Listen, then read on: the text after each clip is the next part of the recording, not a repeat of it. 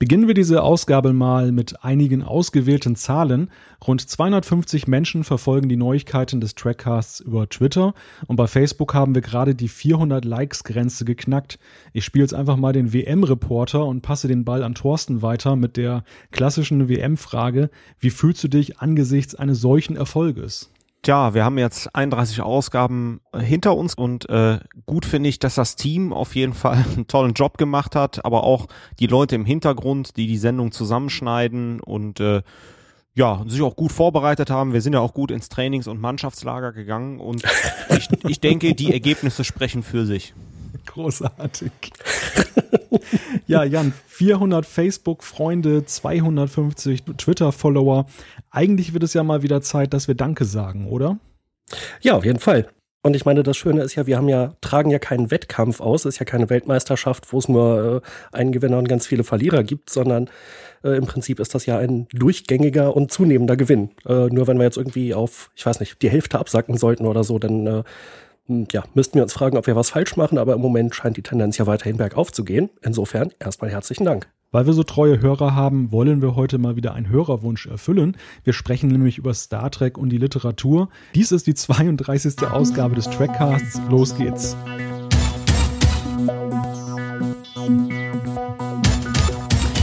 Wie geht es mit Voyager nach ihrer Heimkehr weiter? Und bekommt Commander Riker irgendwann doch noch das Kommando über ein eigenes Raumschiff? Antworten auf diese Fragen sind in den Regalen der Buchhandlungen zu finden.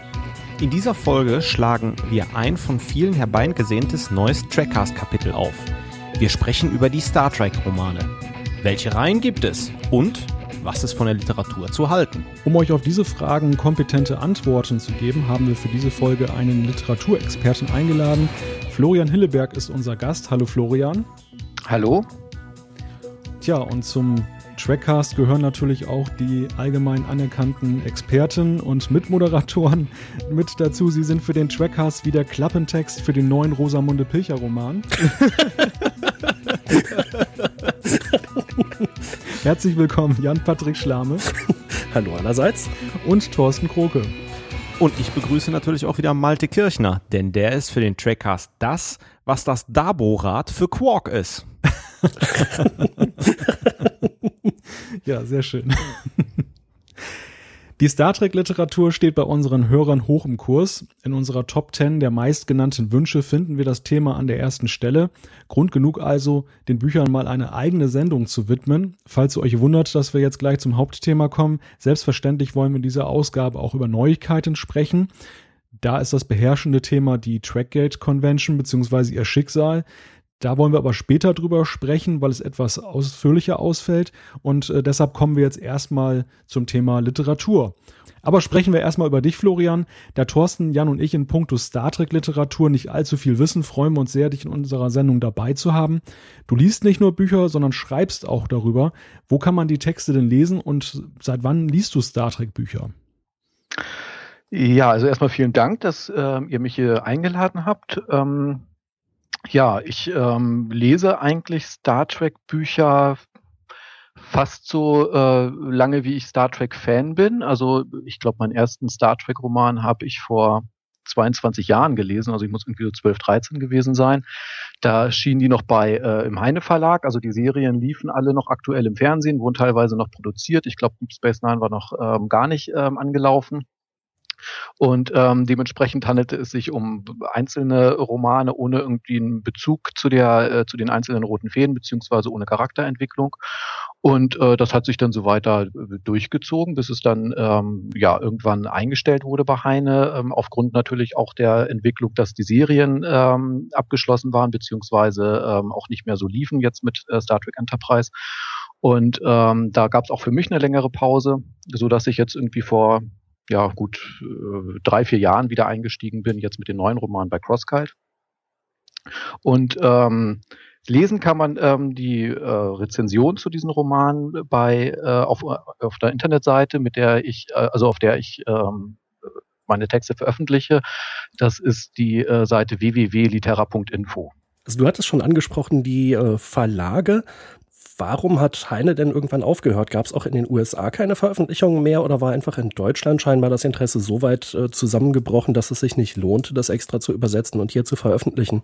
Äh, welche Gründe da natürlich schlussendlich tatsächlich dazu führten, dass es hier in Deutschland erstmal nicht weiterging, ähm, kann ich jetzt natürlich erstmal nur mutmaßen.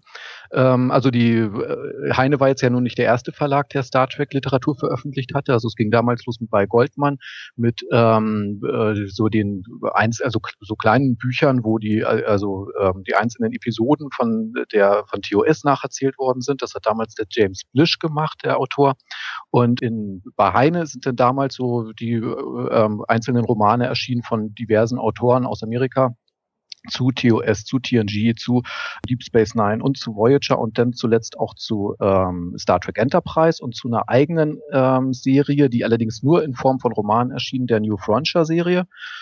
Und ich äh, nehme mal an, es hatte zum einen natürlich den Grund, dass hier in Deutschland das Interesse an der Star Trek-Literatur nicht ganz so groß war wie in Amerika. Also dort ist meines Wissens nach auch immer noch ähm, regelmäßig immer wieder was Neues erschienen.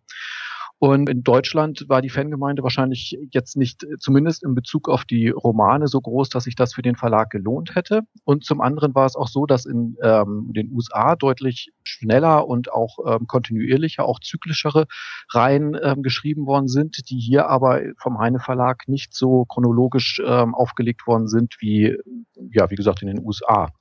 Und ähm, schlussendlich wird es einfach an den Verkaufszahlen gelegen haben, dass die gesagt haben, also für uns lohnt sich das jetzt nicht.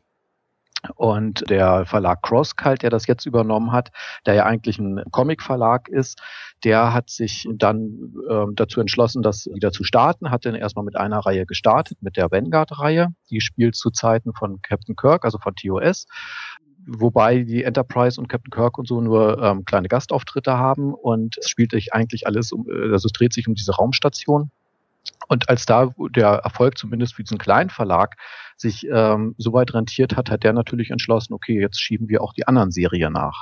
Ähm, ist es denn so, dass trotzdem, du hast gesagt, in dieser Vanguard-Reihe Bezüge zu Kirk da sind, ähm, baut das denn auf Ereignisse unseres Universums auf oder äh, werden da die Räder in der Vanguard-Reihe äh, neu erfunden? Nein, also man kann sagen, also ähm, das auch eins der Probleme, was damals so im Heine Verlag ähm, war, war natürlich, dass die Autoren vor dem Problem standen, dass die die Serien liefen alle noch regulär, also TNG, Deep Space Nine, Voyager war glaube ich noch gar nicht dann im, im, ähm, im Gange. Und die ähm, Autoren durften jetzt natürlich keine Ereignisse beschreiben, die jetzt irgendwie, wo sich Charaktere entwickeln oder sterben durfte ja sowieso keiner und es musste halt alles so ein bisschen im Rahmen bleiben und teilweise waren die Autoren jetzt auch nicht so firm und da gab es dann auch inhaltlich so ein paar Widersprüche. Das hatte sich dann erst eigentlich geändert, als so die TV-Ära dann vorbei war und auch relativ schnell klar war, okay, auch TNG hat jetzt ähm, seinen letzten Spielfilm abgedreht. Und da konnten die Autoren dann natürlich richtig loslegen und ähm, hatten auch das grüne Licht bekommen, so ihr dürft die Serien A fortsetzen und die dürfen jetzt auch, da dürfen jetzt auch durchaus charakterliche Entwicklungen passieren. Und da hat und da haben die natürlich dann auch ähm, teilweise dann, ähm, also wie gesagt, diese Vanguard-Serie entwickelt, die dann allerdings zu Zeiten von TOS spielt und ähm, aber auch mit der Vorgabe, das spielt alles in dem Universum von Roddenberry und ähm, soll auch alles in sich stimmig sein. Mhm. Es geht da um die Tullianer, die das, ähm, die ja auch in der Folge das, ich glaube, das Spinnennetz war das, dieses, dieses mhm, genau. gewoben haben, genau. Und ähm, die, das spielt jetzt an, an, den, an der Grenze zu den Tullianischen Reich. Also äh, wobei ich jetzt dazu sagen muss, die Vanguard-Reihe habe ich jetzt nicht gelesen, da habe ich jetzt nur ein E-Book von gelesen. Aber auch diese anderen Reihen, die dazugekommen sind, wie jetzt ähm, Titan, TNG oder ganz neu jetzt Typhon Pact, die nehmen durchaus auch Bezug auf diese anderen Reihen. Also man kann die zwar für sich lesen, aber ähm, es ergibt hinterher auch, ähm, sag ich mal, ein großes Ganzes. Die haben sich da wirklich unheimlich viel Gedanken zugemacht und das auch sehr komplex gestaltet. Jetzt hast du ja schon äh, ein paar von diesen rein angesprochen.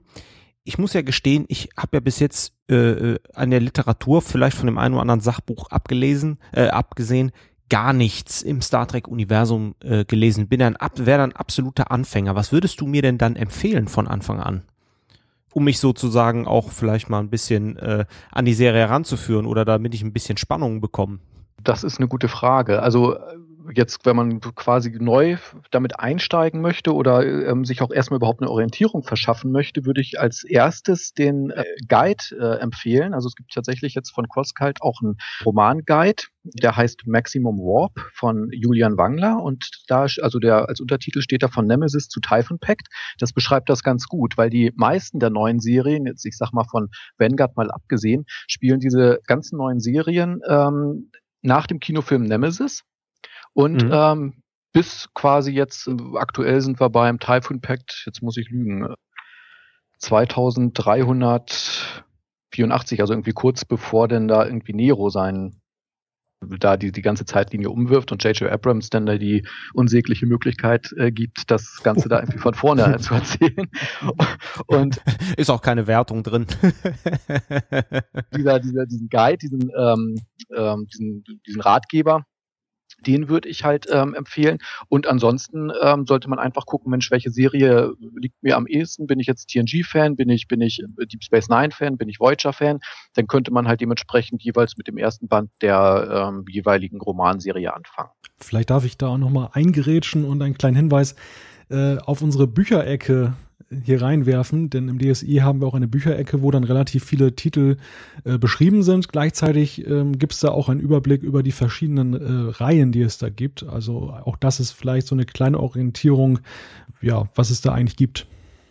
Genau. Die Seite habe ich auch zur Hilfe so ein bisschen im Hintergrund geöffnet und musste ich auch eben dran denken, denn also bei vielen äh, Rezensionen, die wir da eingestellt haben oder die eingestellt sind, steht halt so Erscheinungsdatum USA 2001, Deutschland 2013 äh, und ähnlich. Da gab es also wirklich eine ganz äh, lange Epoche, wo einfach die Sachen nicht in Deutschland rausgekommen waren. Wie ist denn eigentlich die Qualität der Übersetzung? Ich meine, bei den Serien und bei den Filmen ist das ja immer so ein Streitpunkt. Viele schauen sich ja lieber das Original an. Ist das bei der Literatur auch so oder sind da die Übersetzer ja liebevoller am Werk? Also ich muss dazu gestehen, dass ich ähm, auch die Serien auf Deutsch geguckt habe. Ähm, ich bin jetzt nicht so der ähm, ja sprachlich Begabte, der ich jetzt sage, okay, ähm, ich äh, führe mir jetzt die Romane alle auf Englisch zu Gemüte, weil ich das alles viel besser finde. Ich muss sagen, die ähm, Übersetzer jetzt bei CrossCult, die geben sich sehr viel Mühe und man merkt das den Roman auch deutlich an. Also äh, mehr Mühe, als es sich damals bei Heine gemacht wurde. Also das muss man schon ganz klar sagen. Und ähm, teilweise natürlich auch äh, mehr Mühe als, sage ich jetzt mal, in der Synchronisation, was zuerst mal bei mir für ein bisschen äh, Befremden gesor äh, gesorgt hat, weil es ist dort, wenn man ähm, zum Beispiel bei den Rang, also bei den Rängen dann, wenn man das liest, dann ist dort immer statt vom Fähnrich, vom Enzing die Rede. Und ähm, das hat mich am Anfang doch gestört, aber von Seiten des Verlags hat man dann auch gesagt, naja, das hat halt seinen Grund, weil es, ist, es wird ja auch vom Captain gesprochen und nicht vom Kapitän. Und äh, deswegen sollten halt die ganzen Ränge auch kontinuierlich im Englischen ähm, weitergeführt werden. Und ähm, das hatte für mich dann natürlich auch ähm, durchaus Sinn ergeben. Und ähm, auch insgesamt muss ich sagen, sind mir jetzt keine groben Schnitze aufgefallen, wo ich jetzt sagen würde, ähm, also das kommt jetzt irgendwie komisch rüber oder das gibt für mich keinen Sinn oder das ist unverständlich oder ähm, das hätte ich jetzt gerne im englischen Original gelesen. Mir hätte ja Korvettenkommandant Wolfgang Thomas Rieker am besten gefallen. Aus Frankfurt oder. Wäre das nicht Wilhelm? Stimmt, Wilhelm. Aber Wolfgang finde ich auch cool. Also an, an alle Wolfgangs und Wilhelms da draußen nicht, nicht böse nehmen. Nachdem wir jetzt alle Schweizer Hörer beim letzten Mal verloren haben, jetzt auch noch die ganzen Wilhelms und Wolfgangs. Es wird immer schwieriger. Ja, wobei wir haben ja heute wieder Feedback aus der Schweiz, richtig? Nee, aus, aus Österreich. Oh, jetzt bin ich da auch schon durcheinander. Oh, wir. Oh, oh, oh, oh, oh. Wie heißt das beim Postillon immer? Ein Leser weniger. Kommt der Postillon-Link auch in die Show Notes? Den, den müsste man eigentlich sowieso immer und überall verlinken. ja, genau. Äh, eine Frage war mir eben noch eingefallen, äh, Florian, als du meintest, dass die, ähm, die Autoren während der laufenden Ausstrahlung halt keine Entscheidungen wirklich treffen durften und insofern da sehr wenig Entwicklung war. Äh, weißt du, ob die Autoren der Bücher sich dann mit den Autoren der Serie zusammengesetzt haben oder waren die wirklich komplett im luftleeren Raum eigentlich und äh, ja, mussten halt zusehen, dass sie da einfach nichts kaputt machen? Also teilweise ja, also teilweise haben die tatsächlich auch mit einzelnen Fernsehautoren besprochen oder ähm, ich glaube, der ein oder andere Autor hat tatsächlich auch mal eine Fernsehfolge geschrieben. Ich könnte jetzt aber jetzt aus dem Stand jetzt keine ähm, Namen nennen. Wobei es, ist, es gibt ja jetzt auch, also es sind ja auch einzelne ähm, Darsteller, also William Shatner hat ja bekannterweise auch Star Trek geschrieben, wobei er da natürlich ähm, sich jetzt nicht so direkt an den Kanon gehalten hat. Also die, die Sachen von die Sachen von Shatner, die würde ich tatsächlich so ein bisschen außen äh, vorstellen, aber ähm, zum Beispiel der Andrew Robinson hat einen ähm, separaten Roman geschrieben, den kann man tatsächlich auch lesen, wenn man ähm, nur die Filme, also die, die Serie gesehen hat, die Space Nine, und zwar geht es dort um die ähm, Entwicklung von dem Garak, also wie er denn überhaupt zum ähm, Spion ausgebildet wurde, wie er denn mit seiner Zeit ähm, als ähm, Gärtner beim äh, romulanischen hohen Tier und dann später in Ungnade gefallen ist und dann zum Schneider wurde und dann auf ähm, Terok Nor da sein Exil begonnen hat. Und es äh, sind aber zumindest, also sind die ja in ähm, Kontakt mit den eigentlichen Machern der Serie und es gibt zumindest auch unter den Autoren selber doch deutliche Absprachen. Also das merkt man schon an den ähm, so an den Nachworten beziehungsweise an den Danksagungen und äh, jetzt aktuell, wo ich die Destiny-Trilogie gelesen habe oder gerade am Lesen bin, die ja doch einen der, der ganz großen Wendepunkte jetzt in der Star Trek-Geschichte darstellt und die baut, äh, also die bildet quasi den Grundstein jetzt für die neue Typhoon Pact-Serie und da merkt man also wirklich, die haben sich sehr viel äh, Gedanken gemacht und sich halt auch so an die Serie gehalten. Und die Autoren selber sind auf jeden Fall sehr firm, was die Serie, was, was die äh, TV-Serien ähm, angeht und die Filme und haben sich da auch mit den Charakteren ja dezidiert und differenziert auseinandergesetzt. Und bei Heine zum Beispiel sind auch bei Voyager zumindest noch ich bin jetzt der Meinung, zwei Romane erschienen, die noch von der Jerry Taylor geschrieben worden sind, die ja auch ähm, Produzentin von Voyager war. Ja, das kann gut sein. Das hat jetzt im Prinzip auch schon meine Frage beantwortet, äh, wie es mit der Kontinuität innerhalb der Buchserien aussieht. Ähm, also wenn ich dich richtig verstanden habe, ist es im Prinzip sogar besser als bei den TV-Serien, wo ja teilweise in zwei aufeinanderfolgenden Episoden mehr oder weniger widersprüchliche Sachen auch über die Charaktere gesagt wurden. Genau, also das merkt man jetzt ganz deutlich. Das ist jetzt, ähm, wenn man jetzt die aktuellen Serien nimmt, zum Beispiel Deep Space Nine, ist ja auch offiziell jetzt die Romane als achte Staffel dann äh, weitergeführt worden. Und von Staffel 9 sind leider nur drei erschienen. Da scheint es aber tatsächlich auch daran gelegen zu haben, dass es jetzt nicht weitergeht, weil auch aus den USA da der Nachschub äh, fehlt. Und bei TNG Dort ist es, ähm, geht es quasi nahtlos bei äh, nach Nemesis weiter. Und die einzelnen Romane bauen da schon deutlich aufeinander auf. Also die ebenso wie bei Titan, also es gibt ja jetzt auch eine eigene Serie, wo äh, quasi die Abenteuer von William Riker und, und Diana Troy auf, an Bord der Titan weitererzählt werden und auch Voyager.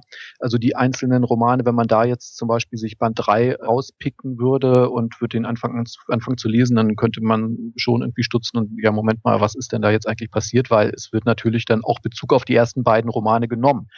Wobei ich sagen muss, also ich kenne jetzt zum Beispiel von Titan, also jetzt von den Auftritten, die dieses, ähm, äh, die jetzt bei Destiny und bei Typhoon Pack passieren, nur die, nur einen Band, das ist der jetzt der neueste, der aktuellste, das ist Band 7.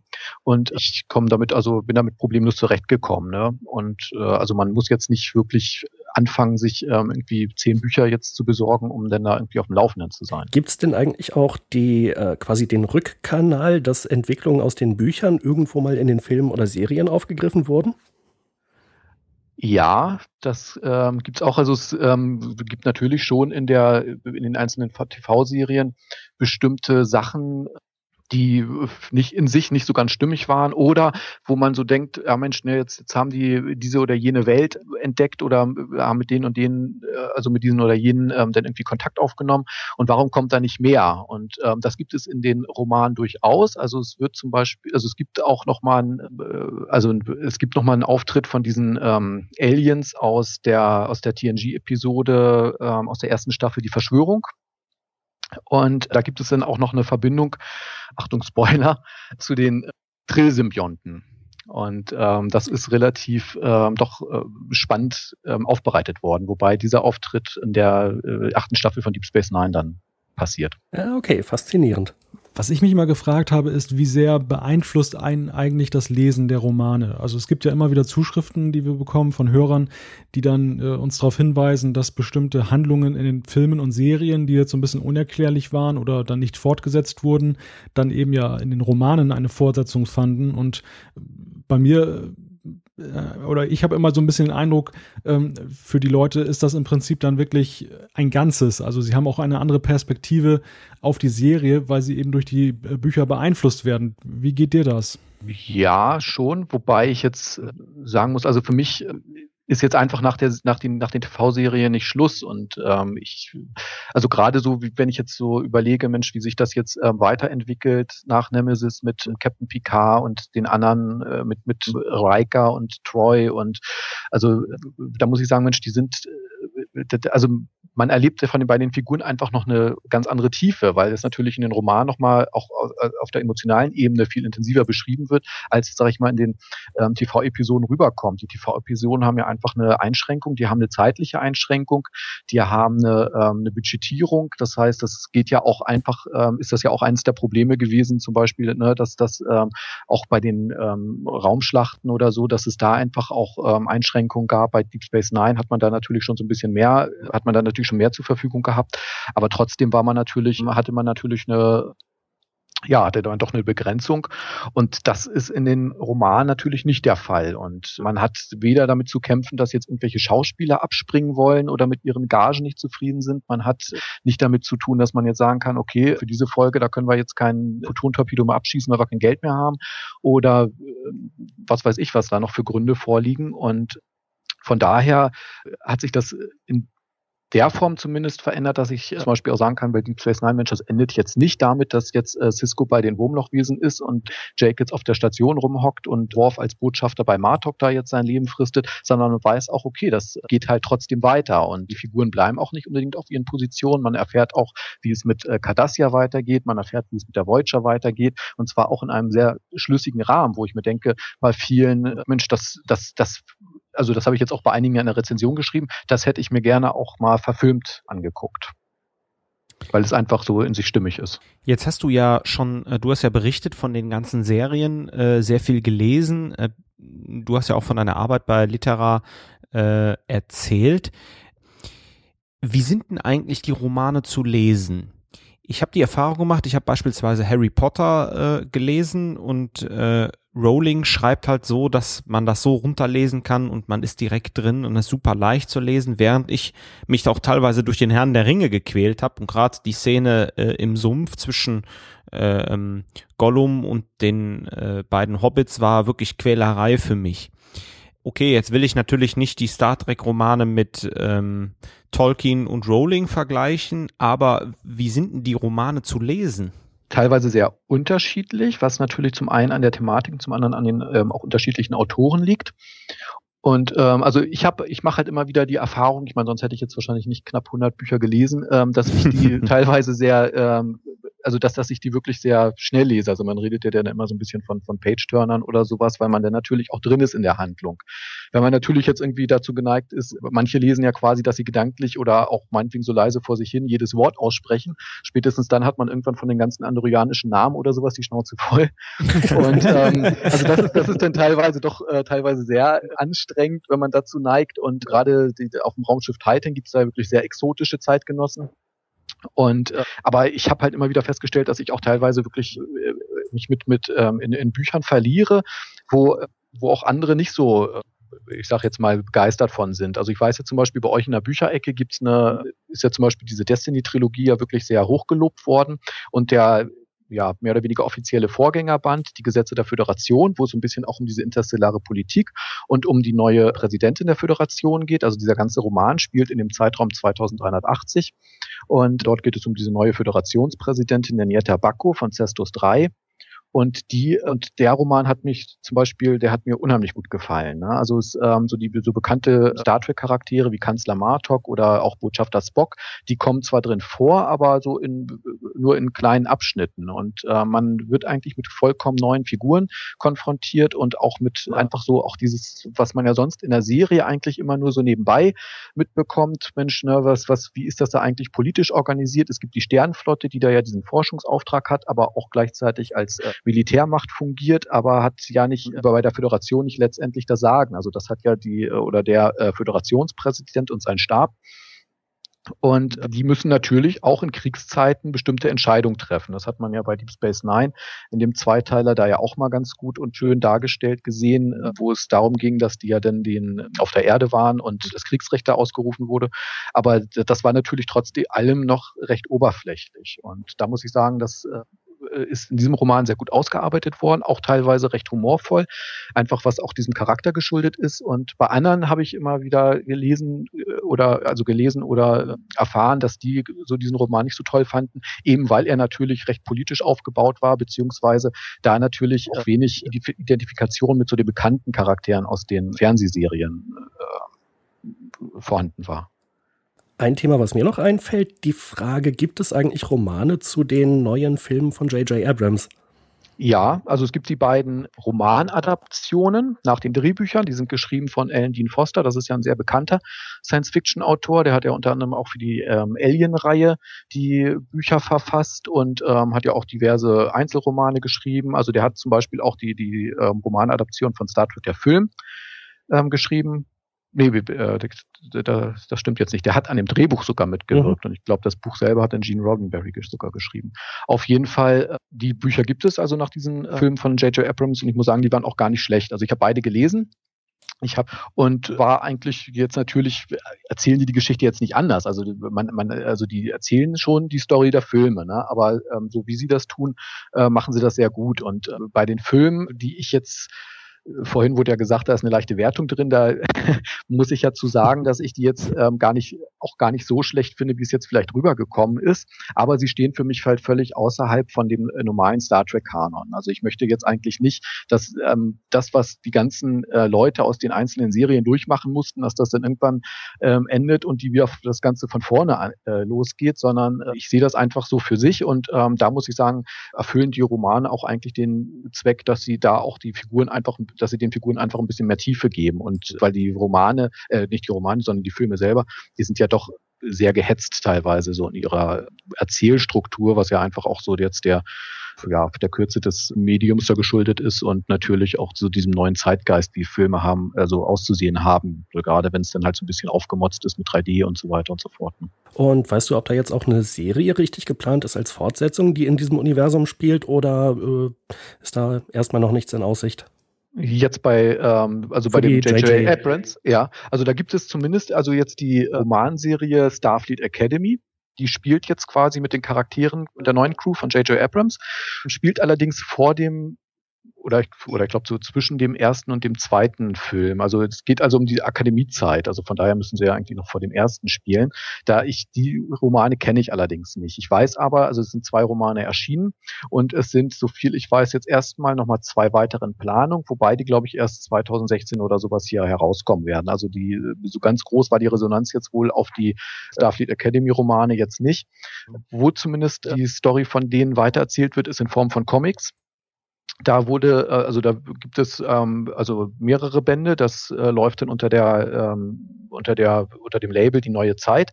Und da werden teilweise auch äh, TOS-Episoden in diesem neuen Rahmen erzählt. Also ähm, schon so ein bisschen geändert, aber man erkennt dann zum Beispiel auch bestimmte Episoden wieder, wie also die Tribble-Episode wird da erzählt und auch die, jetzt weiß ich, ich glaube Welt, nee, Weltraumfieber war das nicht, das war die andere, also da, wo Spock dann irgendwie von diesen fliegenden Außerirdischen da äh, angegriffen wird, die da auch Kirks Bruder umgebracht haben. Ich weiß jetzt den, den Titel der Episode jetzt nicht aus dem Stand. Fällt mir gerade auch nicht ein. Und ähm, dann gibt es aber auch einzelne Comics, die zum Beispiel auch die Vorgeschichte, aber auch die Nachgeschichte von Into Darkness ähm, erzählen. Und ähm, das ist gut teilweise ähm, sehr gut gemacht. Teilweise ähm, denkt man sich so, naja, gut, da hätte man jetzt mehr draus machen können. Ne? Also das liegt jetzt natürlich bei den Comics auch einfach daran, dass die ja jetzt auch nicht so wahnsinnig lang sind oder so und die ja dann auch meistens, zumindest in den USA, erstmal in kleinen Einzelheften erscheinen, bevor sie dann irgendwie als Sammelband da veröffentlicht werden. Und hier erscheinen ja dann direkt als äh, Alben. Okay, aber das heißt, es gibt auf jeden Fall schon äh, Material auch für die JJ-Fans, beziehungsweise für die Leute, die, mehr, die von dem, aus dem neuen Universum gerne mehr wissen wollen. Auf jeden Fall, ja. Äh, wenn ich mich Ach so, um, ja, eine kleine bitte. Anmerkung habe ich dazu noch. Und zwar ja, also als, äh, ähm, äh, als kleines Beispiel so, was man denn so an kleinen äh, ja, Gimmicks oder sowas in den Romanen findet, ist zum Beispiel, dass jetzt Alan Dean Foster, ähm, ich weiß nicht, ob das in dem, in dem äh, Film so rüberkommt, und zwar hat ja Captain Kirk im ersten Film, dass ich in dieser Bar in ähm, wo war es, Iowa oder so, ähm, hat er sich ja gleich mit dem einen äh, Sternflotten-Sicherheitsoffizier da angelegt oder mit dem. Ähm, Die waren zu dritt.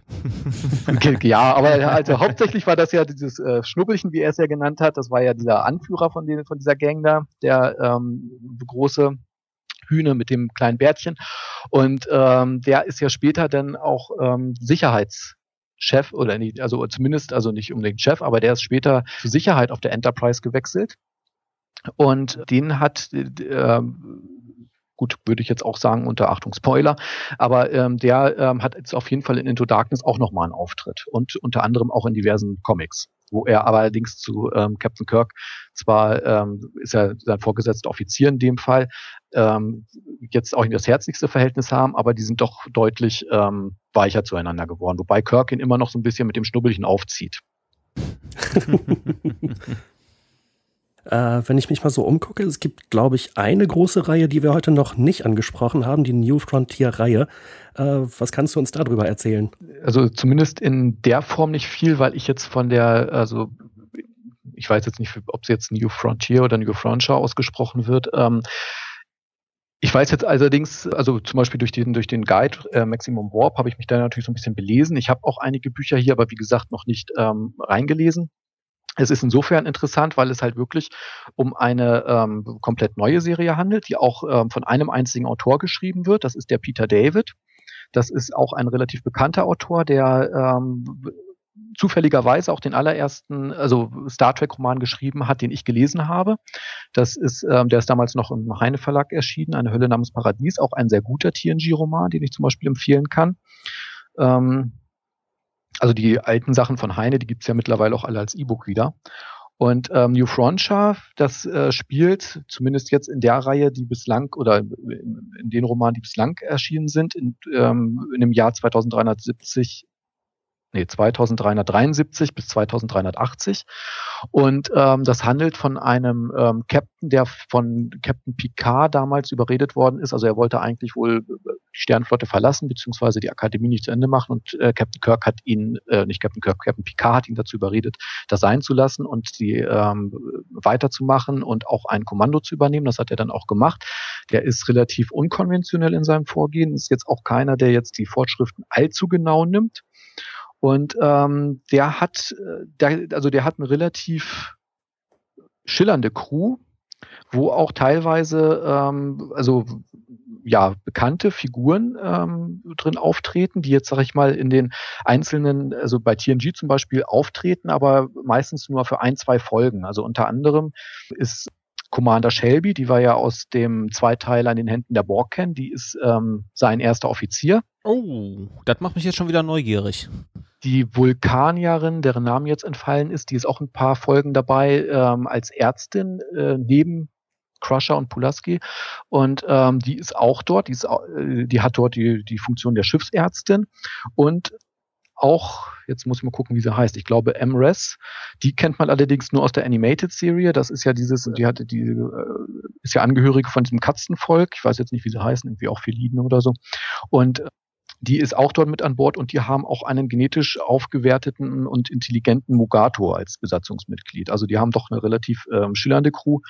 Und äh, jetzt so in den anderen Serien wären die allerdings meistens so ein bisschen am Rande erwähnt. Also natürlich ist es jetzt un unwahrscheinlich, dass jetzt, wenn zum Beispiel so ein interstellarer Krieg herrscht und die ganze Föderation da irgendwie involviert ist, wie es ja zum Beispiel bei Star Trek Destiny passiert, wo es zu dieser Großoffensive der Borg kommt. Dort wird natürlich erwähnt, dass auch die USS Excalibur unter dem Kommando von Captain Calhoun, das ist so der, also so heißt der Captain, dass die natürlich auch in die Kämpfe verwickelt werden. Aber dort wird jetzt nicht direkt der Fokus dann bei denen auf die Brücke gelenkt, sondern man erfährt das dann durch äh, Berichterstattungen bei Captain Picard, meinetwegen jetzt, ne, Mensch, äh, die und die Sternbasen und Planeten sind angegriffen worden, aber die und die Angriffe konnten zurückgeschlagen werden, unter anderem durch Intervention von USS Excalibur. Und da hat er natürlich auch noch so ein bisschen reflektiert und denkt so, naja, war ja doch nicht so verkehrt, dass ich den überredet habe, dabei zu bleiben. Und also auf jeden Fall muss ich sagen, hat die, hat die Serie mich sehr neugierig gemacht. Und wenn ich so ein bisschen denn so äh, aufgeholt habe beim Lesen, werde ich mir auch die Serie auf jeden Fall ja, zu Gemüte führen. Vor allem, weil es, also das Gute daran ist auch, weil die New Frontier Romane im Gegensatz zu den anderen auch äh, so von der Länge her nicht ganz so äh, dick sind, also nicht ganz so umfangreich. Jetzt, jetzt haben wir ja sehr viel schon äh, gelernt über die einzelnen Serien. Du hast ja sehr viel über die Romane gesagt. Äh, Florian, ähm, wie ist das mit dem Thema Sachbücher? Bist du da auch fit oder kannst du da auch was empfehlen?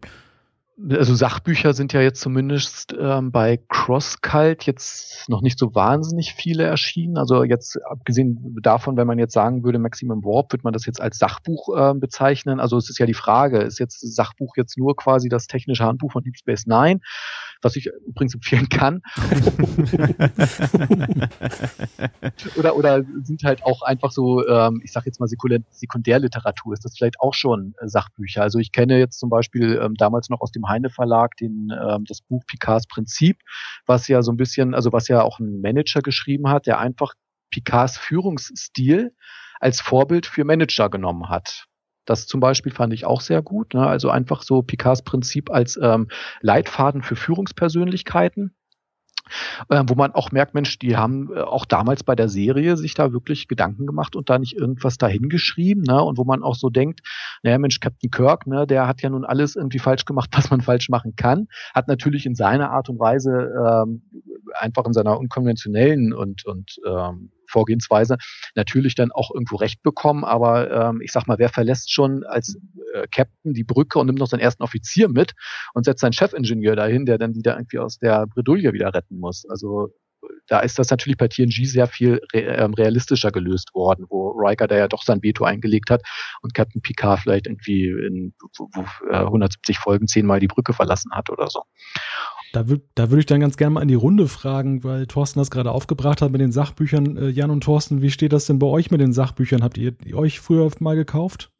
Ja, ich muss gestehen, ich hatte den ähm, Captain Backmesser oder äh, Captain Nick Pickers äh, Guide, ich glaube äh, von irgendwann von TNG, aber auch von Deep Space Nine, irgendwie die ersten drei, vier Staffeln mal gelesen, wo er sowohl Rezensionen der Folgen als auch äh, grobe Schnitzer drin sind. Äh, was mir immer noch im Gedächtnis bleibt, ist der Kameramann, der ein Brötchen isst und sich irgendwo spiegelt.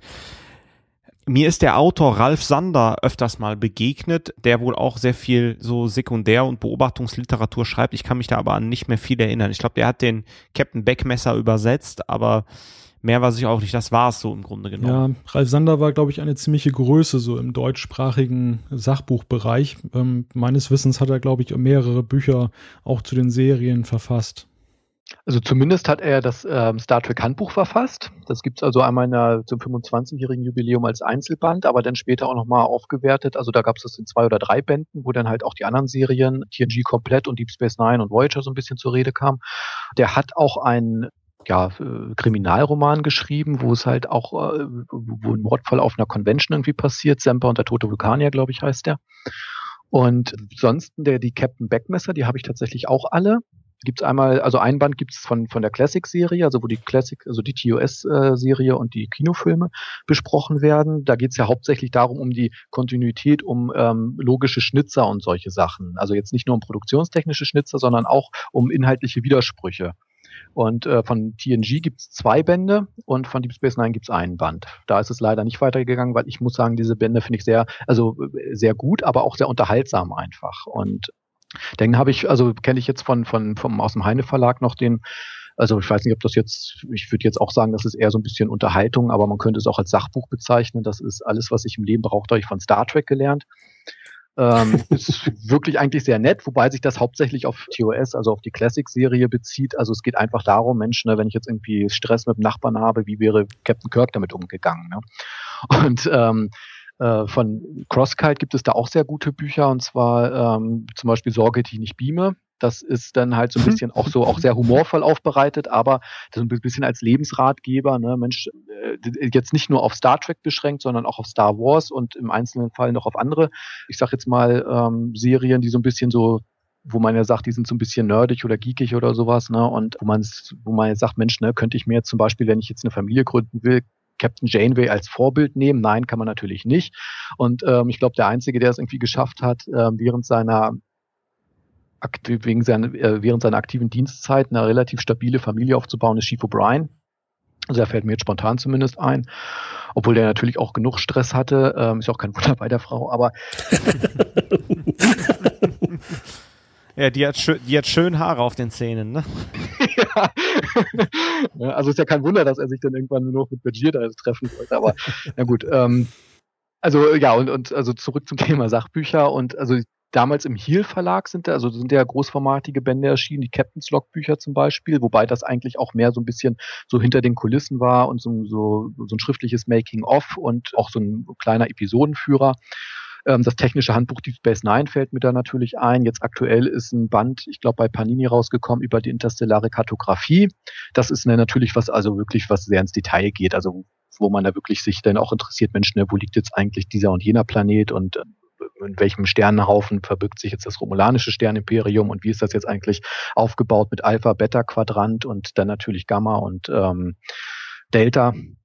Und ja, und, und ähm, was jetzt auch bei Heine rausge äh, nee, nicht bei Heine, bei Panini rausgekommen ist, ist eigentlich auch ein sehr schöner Band, den habe ich tatsächlich auch, ist halt äh, so die Geschichte von Star Trek, ne? Von den Anfängen, ähm, äh, als es losging, als Gene Roddenberry die ersten Entwürfe hatte, als er damit in, zu den Fernsehfirmen dahin gegangen ist, die Silo Production, wo das ja damals dann angefangen hat, bis halt zuletzt zu Voyager und Enterprise. Also ein, ein Abriss der kompletten Star Trek TV und Filmgeschichte wo die Romane aber, glaube ich, und die Romane und Comics aber nur als weiteres Merchandising dann ähm, abgehandelt werden. Da muss ich ja gerade mal eine Trivia-Frage einwerfen. Falls ihr es nicht spontan wisst, können wir es nachher im Feedback auflösen. Und zwar, für, welche, für welchen TNG-Charakter hat sich die Darstellerin von O'Briens Frau beworben? Uh. Das weiß ich jetzt auch nicht. Äh, ähm. also ich hätte es auch nicht gewusst. Ich habe es erst vorhin zufällig gelesen. Dr. Pulaski. Lieutenant Commander Data. Wird dann nachher im Feedback aufgelöst. Okay. Oh Mann, wird, ist das spannend. Ein Sachbuch hätte ich noch einzuwerfen, was ich noch nicht durchgelesen habe, aber Star Trek und die Wissen, äh, Quatsch, Blödsinn, die Physik von Star Trek von Lawrence Krauss. Das hatten wir unter anderem angesprochen in Trackcast 13, die Machbarkeit von Star Trek-Technologien. Ja, das ähm, kenne ich, aber äh, habe ich nicht gelesen. Also soweit wie ich es gelesen habe, war es schon echt äh, sehr spannend und faszinierend. Äh, beispielsweise die Erläuterung, wenn ein Schiff auf, ach, lasst mich nicht lügen, ich glaube halbe Lichtgeschwindigkeit beschleunigen wollte. Äh, und man wollte diese Beschleunigung so machen, dass man dabei also nicht zerquetscht wird. Sagen wir mal so ungefähr 3G, das Dreifache der Erdanziehungskraft, äh, dann würde das, glaube ich, so ungefähr drei Monate dauern, bis diese Geschwindigkeit erreicht wird. Ähm, und damit erklärt er dann also auch, weshalb man zwingend Trägheitsdämpfer braucht oder andere Technologien, durch die also diese Beschleunigung irgendwie weggenommen wird. Äh, und versucht dann natürlich auch zu erklären, wie denn das möglicherweise überhaupt denkbar sein könnte. Sehr spannendes Buch. Also wer irgendwie Spaß dran hat, ein bisschen was über Physik zu lesen, mit einem Augenzwinkern immer dabei und praktischen Anwendungen. Äh, ja, das kann ich sehr empfehlen. Und äh, man wird also nicht irgendwie mit Gleichungen erschlagen oder so, sondern es liest sich einfach sehr schön und äh, hat noch ein Vorwort von Stephen Hawking, was ich auch sehr nett finde. Wir haben jetzt ja einen relativ guten Überblick bekommen über die verschiedenen Reihen. Ähm, viele unserer Hörer werden sicherlich auch äh, die Bücher gelesen haben oder zumindest einige Reihen. Welche sind denn deine Liebl oder welche ist denn deine Lieblingsreihe und welche würdest du sagen, ähm, ist enttäuschend, die sollte man nicht in die Hand nehmen? Die Frage ist schwierig. Also ich sage jetzt, also rein diplomatisch würde ich jetzt sagen, meine liebste Reihe ist die, die ich gerade lese. Nein, ähm, äh, ich, also jetzt eine Reihe, die man gar nicht lesen sollte, fiel mir jetzt spontan nicht ein. Also es gibt jetzt äh, also ich habe jetzt keine davon gelesen, wo ich so sagen würde, Mensch, lass die Finger davon. Also ähm, das wären jetzt, glaube ich, höchstens jetzt, sage ich mal, so die, die alten, aber die findet man eigentlich ja sowieso nur auf Flohmärkten, wo man jetzt, also die alten von Goldmann, die ich am Anfang mal angesprochen habe, wo dann wirklich so in Kurzgeschichtenform 20, 30 Seiten eine ähm, TOS-Episode nacherzählt wird. Also da sage ich jetzt so irgendwie, dann gucke ich mir lieber den ähm, Film an, anstatt mir da irgendwie ähm, diese Bücher da durchzulesen. Also da steckte natürlich die ganze Star Trek-Literatur noch in den Kinderschuhen. Ansonsten kann ich wirklich nicht sagen, ähm, jetzt gibt es eine Serie, äh, die ich nicht, die ich nicht gut finde. Also ich jetzt von Crosskite ähm, sowieso nicht. Also da muss ich sagen, ähm, finde ich, hat jede Serie ihre Berechtigung und ähm, von dem, was ich gelesen habe, hat mich auch jede fasziniert. Bei äh, im Heine Verlag damals, da ist eine Serie dann erschienen, wo ich sagen muss, pff, also das ähm, hat mich da wirklich nicht interessiert. Da habe ich, glaube ich, auch einen Band gelesen, aber da muss ich sagen, naja gut, für den äh, Star Trek Allesleser ähm, kann man sich das vielleicht dann äh, besorgen, aber das, also die Serie hieß Starfleet Kadetten. Da ging es dann halt auch so um ähm, entweder so um frühere Abenteuer von Captain Kirk so im, im Stil von TKKG so ähnlich oder ähm, dann halt auch so im Abenteuer von Jake und Nork und, und, und Wesley Crusher und sowas. Ne? Also einfach so auch so, so ein bisschen mehr auf Jugendcharakter ähm, ähm, getrimmt und auch auf ein jugendliches Publikum zugeschnitten.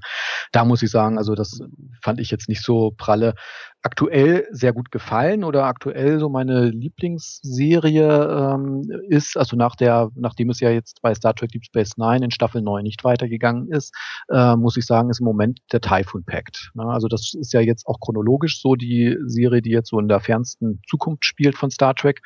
Und die muss ich sagen, es ist, also die überspannt natürlich dann auch die Serie Deep Space Nine, TNG, und äh, die muss ich sagen, die hat äh, im Moment halt einfach so diesen ähm, ja, äh, auch diesen, diesen zyklischen Charakter, wo es einfach auch, ähm, wo, wo, wo eigentlich alle ähm, großen Mächte involviert sind und wo sich dieses Gegengewicht zu der Föderation aufbaut und ähm, sich mehrere ähm, Welten zu einer ähm, Koalition verbunden haben, die natürlich auch untereinander sich nicht so ganz grün sind, aber die sagen, nee, mit der Föderation wollen wir nichts zu tun haben, die sind uns ein Dorn im Auge, die wären uns zu mächtig und also verbünden wir uns mit äh, den Gorn, den Romulanern und so weiter und so fort und bilden halt ein eigenen, eigenes Planetenbündnis Bündnis, um halt ein Gegengewicht zu der Föderation zu bilden.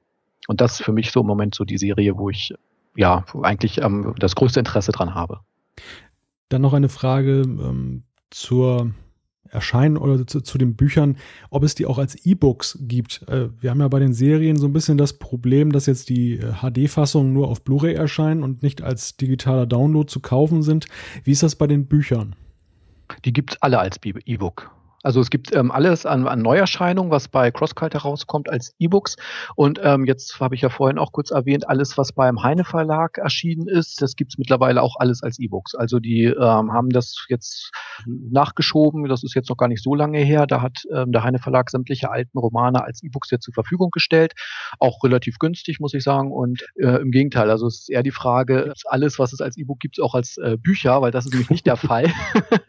also es gibt ähm, zum Beispiel also äh, wie gesagt, also die ähm, Romane, die jetzt bei Heine als E-Books erschienen sind, die gab es mal als Taschenbücher, aber die findet man jetzt nur noch auf Antiquariaten bei eBay oder auf Flohmärkten. Und äh, Crosskite, ähm, der ja auch seine Sachen als äh, Taschenbücher rausbringt, der hat und gleichzeitig als E-Books, die haben aber auch kleine Ergänzungsnovellen, sage ich jetzt mal, als E-Books herausgebracht, die es dann auch wirklich ausschließlich nur als E-Books gibt. Und es gibt jetzt eine neue E-Book-Serie, wobei es da auch unklar ist, ob die vielleicht dann irgendwann als Sammelbänder zusammengefasst vielleicht auch als Taschenbücher geben wird. Das ist die Reihe Core of Engineers. Also das ist dieses Ingenieurskorps der Sternflotte, wo sich halt so die, die sich so zusammengeschlossen haben oder wenn jetzt ein bestimmtes Problem ähm, auftritt, wo jetzt, sage ich mal, der Ingenieur von einem Schiff da irgendwie nicht weiterkommt, dann können die da um Hilfe anfragen und ähm, sagen, Mensch, ne, ihr müsst uns da mal helfen und die ähm, arbeiten halt dann ähm, so quasi mit so einer Art Netzwerk dann und ähm, auch die, auch deren Namen habe ich jetzt gerade vergessen, die Leiterin dieses Ingenieurkurs, das, das ist äh, die junge Dame, die am Anfang von Zeitreise mit Q zu sehen ist und Captain Picard mit Kakao. Warsch. Nee, nicht ach so, Warsch. Ach so. Nee, nee, nee. Da, ja, wer war denn das? Das ist eine junge Ingenieurin, die, ähm, Ach so, okay. die so ein bisschen, die, ja. die, die, am Anfang so ein bisschen unsicher war. So einen lateinamerikanischen Namen hat sie, glaube ich, ne? Genau. Die wird auf jeden Fall gespielt von einer Schauspielerin, die auch in der Bill Cosby Show mitspielt. Ja? Sicher? Ja. Also eine von den Bill Cosby-Frauen, die war mal, äh, oder von seinen Serientöchtern war mal Steuermann, meine ich. Aber das war noch wer anders. Ja, also ich, ich meine auch nicht, dass sie bei der Bill Cosby Show mitgespielt hat. Doch, die ah, tauchte erst in der zweiten Staffel auf. Die, äh, ähm, hm, mir fällt jetzt auch der Name nicht ein. Es war nicht Denise. Also jetzt reicht's. Jetzt muss ich. Jetzt, jetzt habe ich den Namen. Sonja Gomez. Genau. Sehr gut. Wie schade, dass Roseanne nicht mal mitgespielt hat. Die kriegen wir doch nicht, die, die, die kriegen wir doch nicht durch die Turbolift-Tür. Aber zumindest die deutsche Stimme von Roseanne, die ist ja dann, später hat man die ja dann als ähm, die Stimme von Vedek. Ja. Kai Win von Kai Win. Hm? Kai Win, genau. Ja. Ach, genauso sympathisch.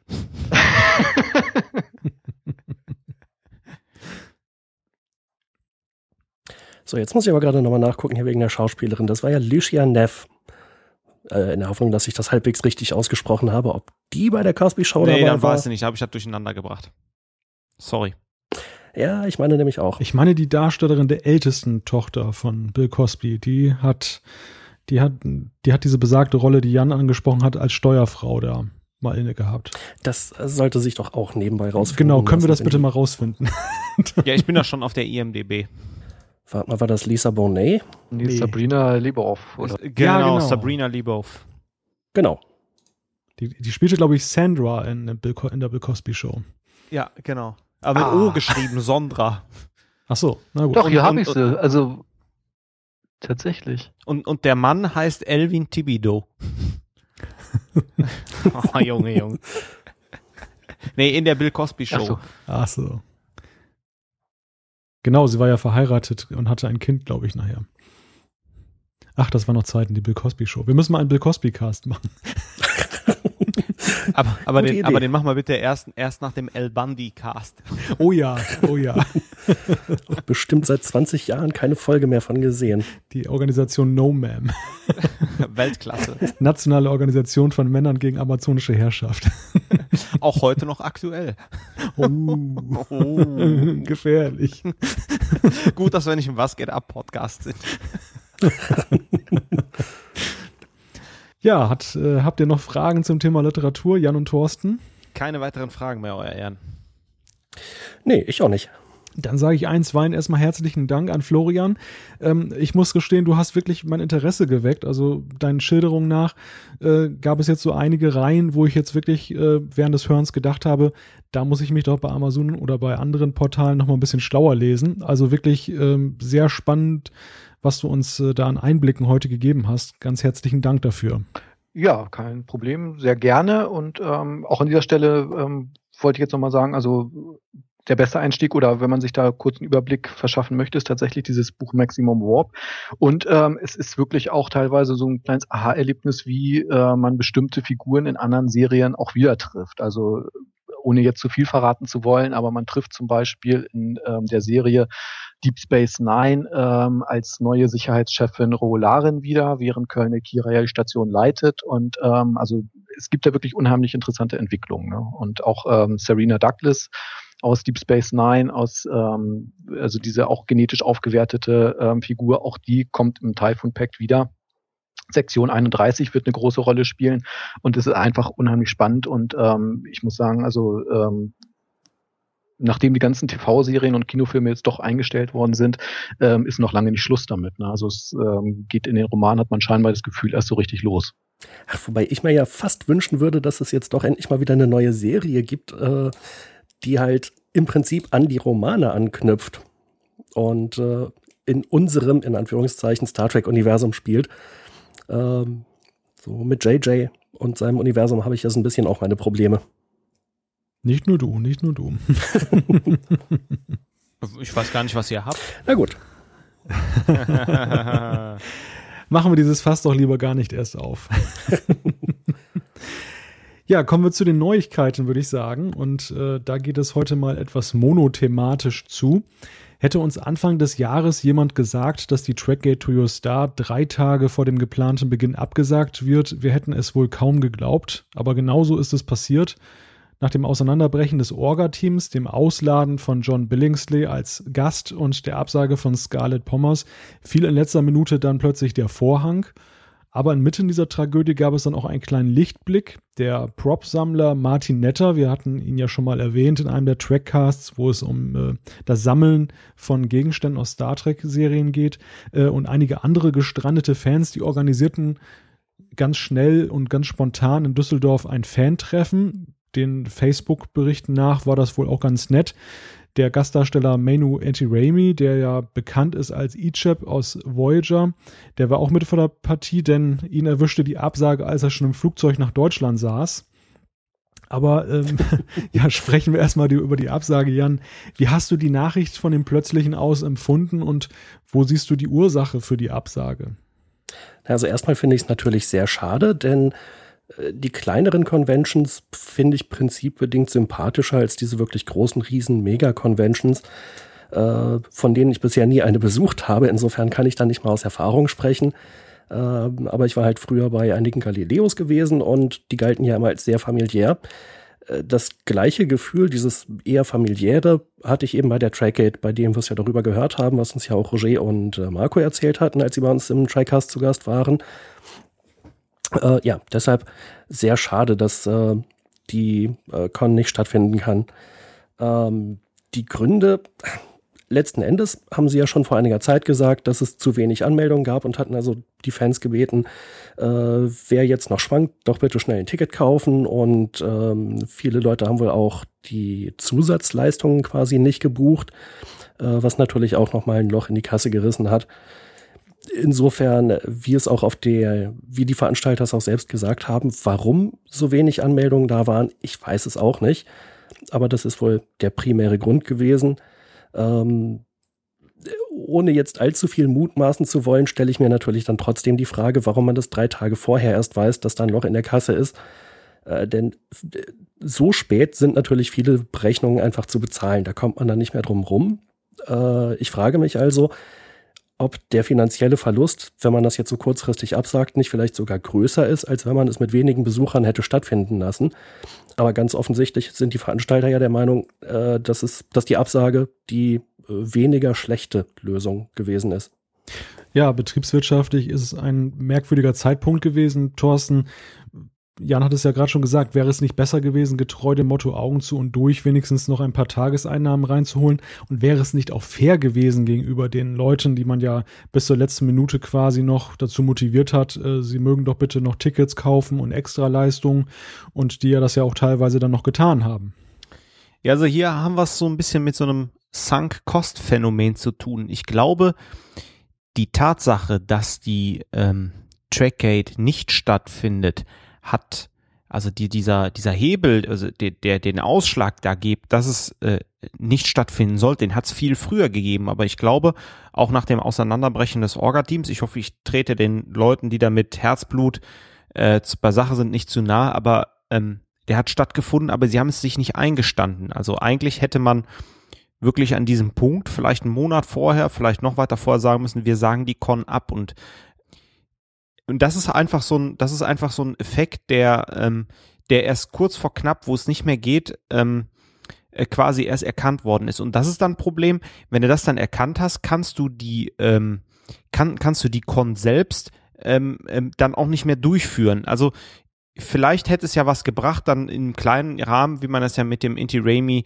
äh, gemacht hat oder mit den anderen Leuten dann so für eine Selbstkostenrechnung oder wie auch immer, ähm, das stattfinden zu lassen. Aber dann fehlt einem auch so ein bisschen Energie und Glaube. Und ich glaube, ähm, ich ja, ich kann mich, äh, ich kann auch nur mutmaßen. Ich glaube, das wäre wirklich sehr, sehr schwierig gewesen, äh, die dann stattfinden zu lassen.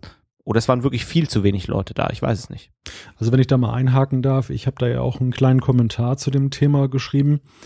Für mich war eigentlich auch ein Problem so ein bisschen die Kommunikation. Also es war ja relativ frühzeitig klar, dass die Kartenverkäufe nicht so laufen, wie man sich das vorgestellt hat. Dann wurde ja getrommelt und ein Appell rausgeschickt an die Leute. Also für mich wäre es eigentlich sinnvoll gewesen im, im, Sinne der Transparenz, wenn man frühzeitig gesagt hätte, passt auf, so sieht der Plan B aus, wenn nicht genug Karten verkauft werden. Das hätte auf der einen Seite ja die Fans des Stars, der da ausgeladen wurde, John Billingsley, möglicherweise noch motiviert, dann erst recht Karten zu kaufen. Absolut. Ähm, auf der anderen Seite hätten nicht alle anderen so in der Luft gehangen, in dem Sinne, dass es jetzt meinen Star treffen kann. Also wenn ich zum Beispiel jetzt Scarlett Pommers besonders interessant gefunden hätte, ähm, es stand ja nicht im Raume, wer jetzt ausgeladen wird. Es, es wurde nur gesagt, es könnte jemand ausgeladen werden. Und ähm, vor dem Hintergrund mag der ein oder andere dann auch gezögert haben, eine Karte zu kaufen, wenn ich eben nicht weiß, ob nicht morgen dann eben der Star, für den ich anreise, dann da ausgeladen wird. Und das war, fand ich, etwas auch von der Vermarktung her ungeschickt, war aber auch eben in puncto Transparenz nicht gerade eine Glanzleistung. Und das Ganze hat sich dann ja auch bis zum Ende dann fortgesetzt, als dann ähm, John Billingsley ausgeladen wurde. Das hat man dann zuerst bei Twitter gelesen und dann anschließend dann beim Veranstalter selber. Okay, kleine Kommunikationspanne könnte man sagen. Ähm, Scarlett Pommers, das war natürlich dann auch nochmal so ein kleines Fiasko. Dann hat man dem äh, Main Anti-Raimi da aus dem Hut gezaubert ja, also es war wirklich eine Entwicklung, wenn man die Kurve so sieht, wo man als Außenstehender jetzt wirklich nicht mehr so das Gefühl hatte, äh, eine Woche vorher, da gehe ich jetzt nochmal hin, da kaufe ich mir eine Karte. So ging es zumindest mir persönlich. Ja, das ist halt auch so ein, einfach so ein Schneeballeffekt, ne?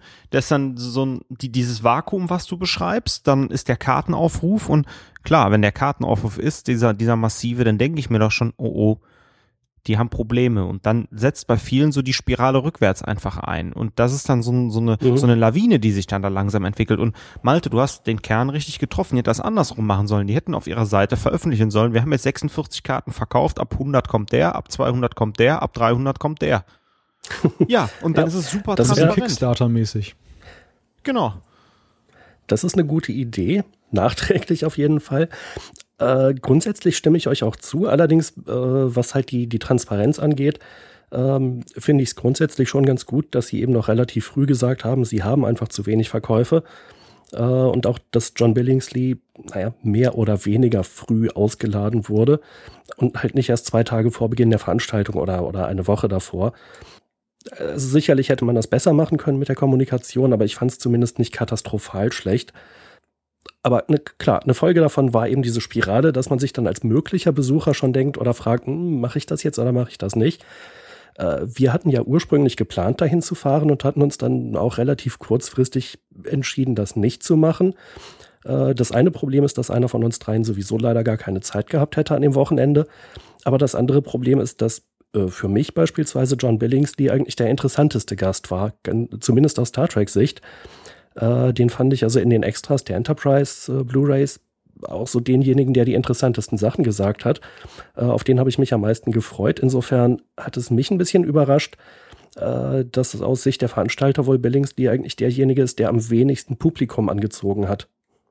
Ja, das war in der Tat sehr überraschend. Und ähm, als dann ja auch noch Scarlett Pommers dann ähm, von sich aus abgesagt hat, möglicherweise, weil sie auch kein Vertrauen mehr so richtig hatte in die Veranstaltung, da war für mich eigentlich auch so der Punkt erreicht, wo die äh, Convention aus Star Trek-Sicht für mich vollkommen uninteressant geworden war.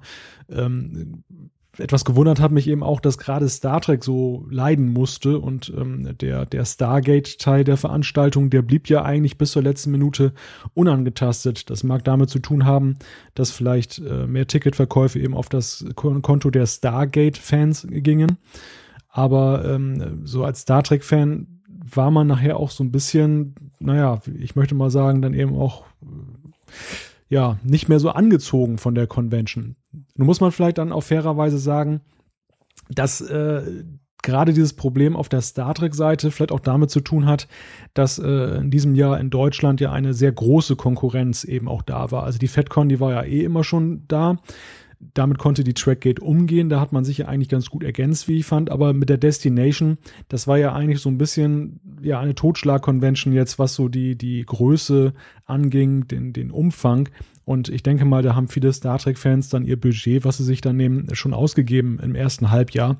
Und dann blieb eben nicht mehr viel für die Trackgate. Und da ist eben auch die Frage, so taktisch, strategisch, ob es, ob man jetzt mit diesem Line-up von Stars da jetzt gut dargestanden hat oder ob man nicht möglicherweise statt zweier mittelmäßiger oder, oder also mittelmäßig im Sinne von mittelprominenter Gaststars nicht lieber einen ganz prominenten, wie zum Beispiel jetzt Captain ja, Commander Riker oder sowas, äh, den, den Jonathan Frakes mal eingeladen hätte. Das hätte möglicherweise dann mehr gezogen. Aber ja, ist auch hinterher schwierig, äh, darüber rumzuspekulieren. Äh, da gibt es natürlich auch immer noch die Frage, sind die eigentlich verfügbar? Wie sieht das mit ihren vertraglichen Verpflichtungen aus? Äh, also ich glaube, da muss man als Veranstalter auch eine ganze Menge bedenken. Äh, und selbst wenn man sagt, für uns wäre es attraktiver, den und den einzuladen, dann kann es halt immer noch sein, dass aber irgendwie alle Leute, die da jetzt in Frage kommen, leider schon gar keine Zeit mehr haben. Ja, also das, da bewegen wir uns in der Tat sehr im spekulativen Bereich.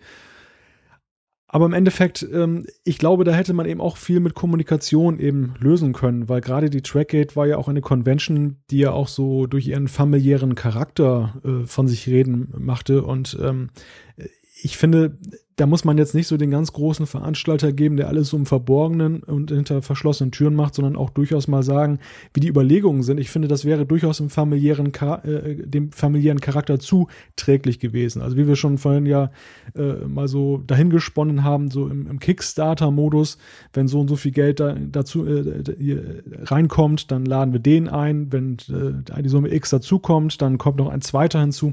Das wäre ja so ein Modell gewesen, mit dem man hätte arbeiten können und was ja auch auch sehr motiviert hätte, ja auch im, im Fandom.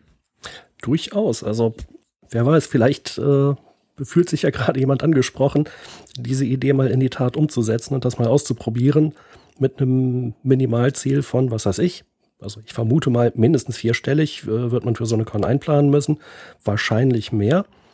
Äh, und dann eben sagen, ja, okay, das hier sind die Stretch Goals und wenn so und so viel Kohle zusammenkommt, dann ist halt das und das alles machbar. Also warten wir mal ab, was die Zukunft bringt.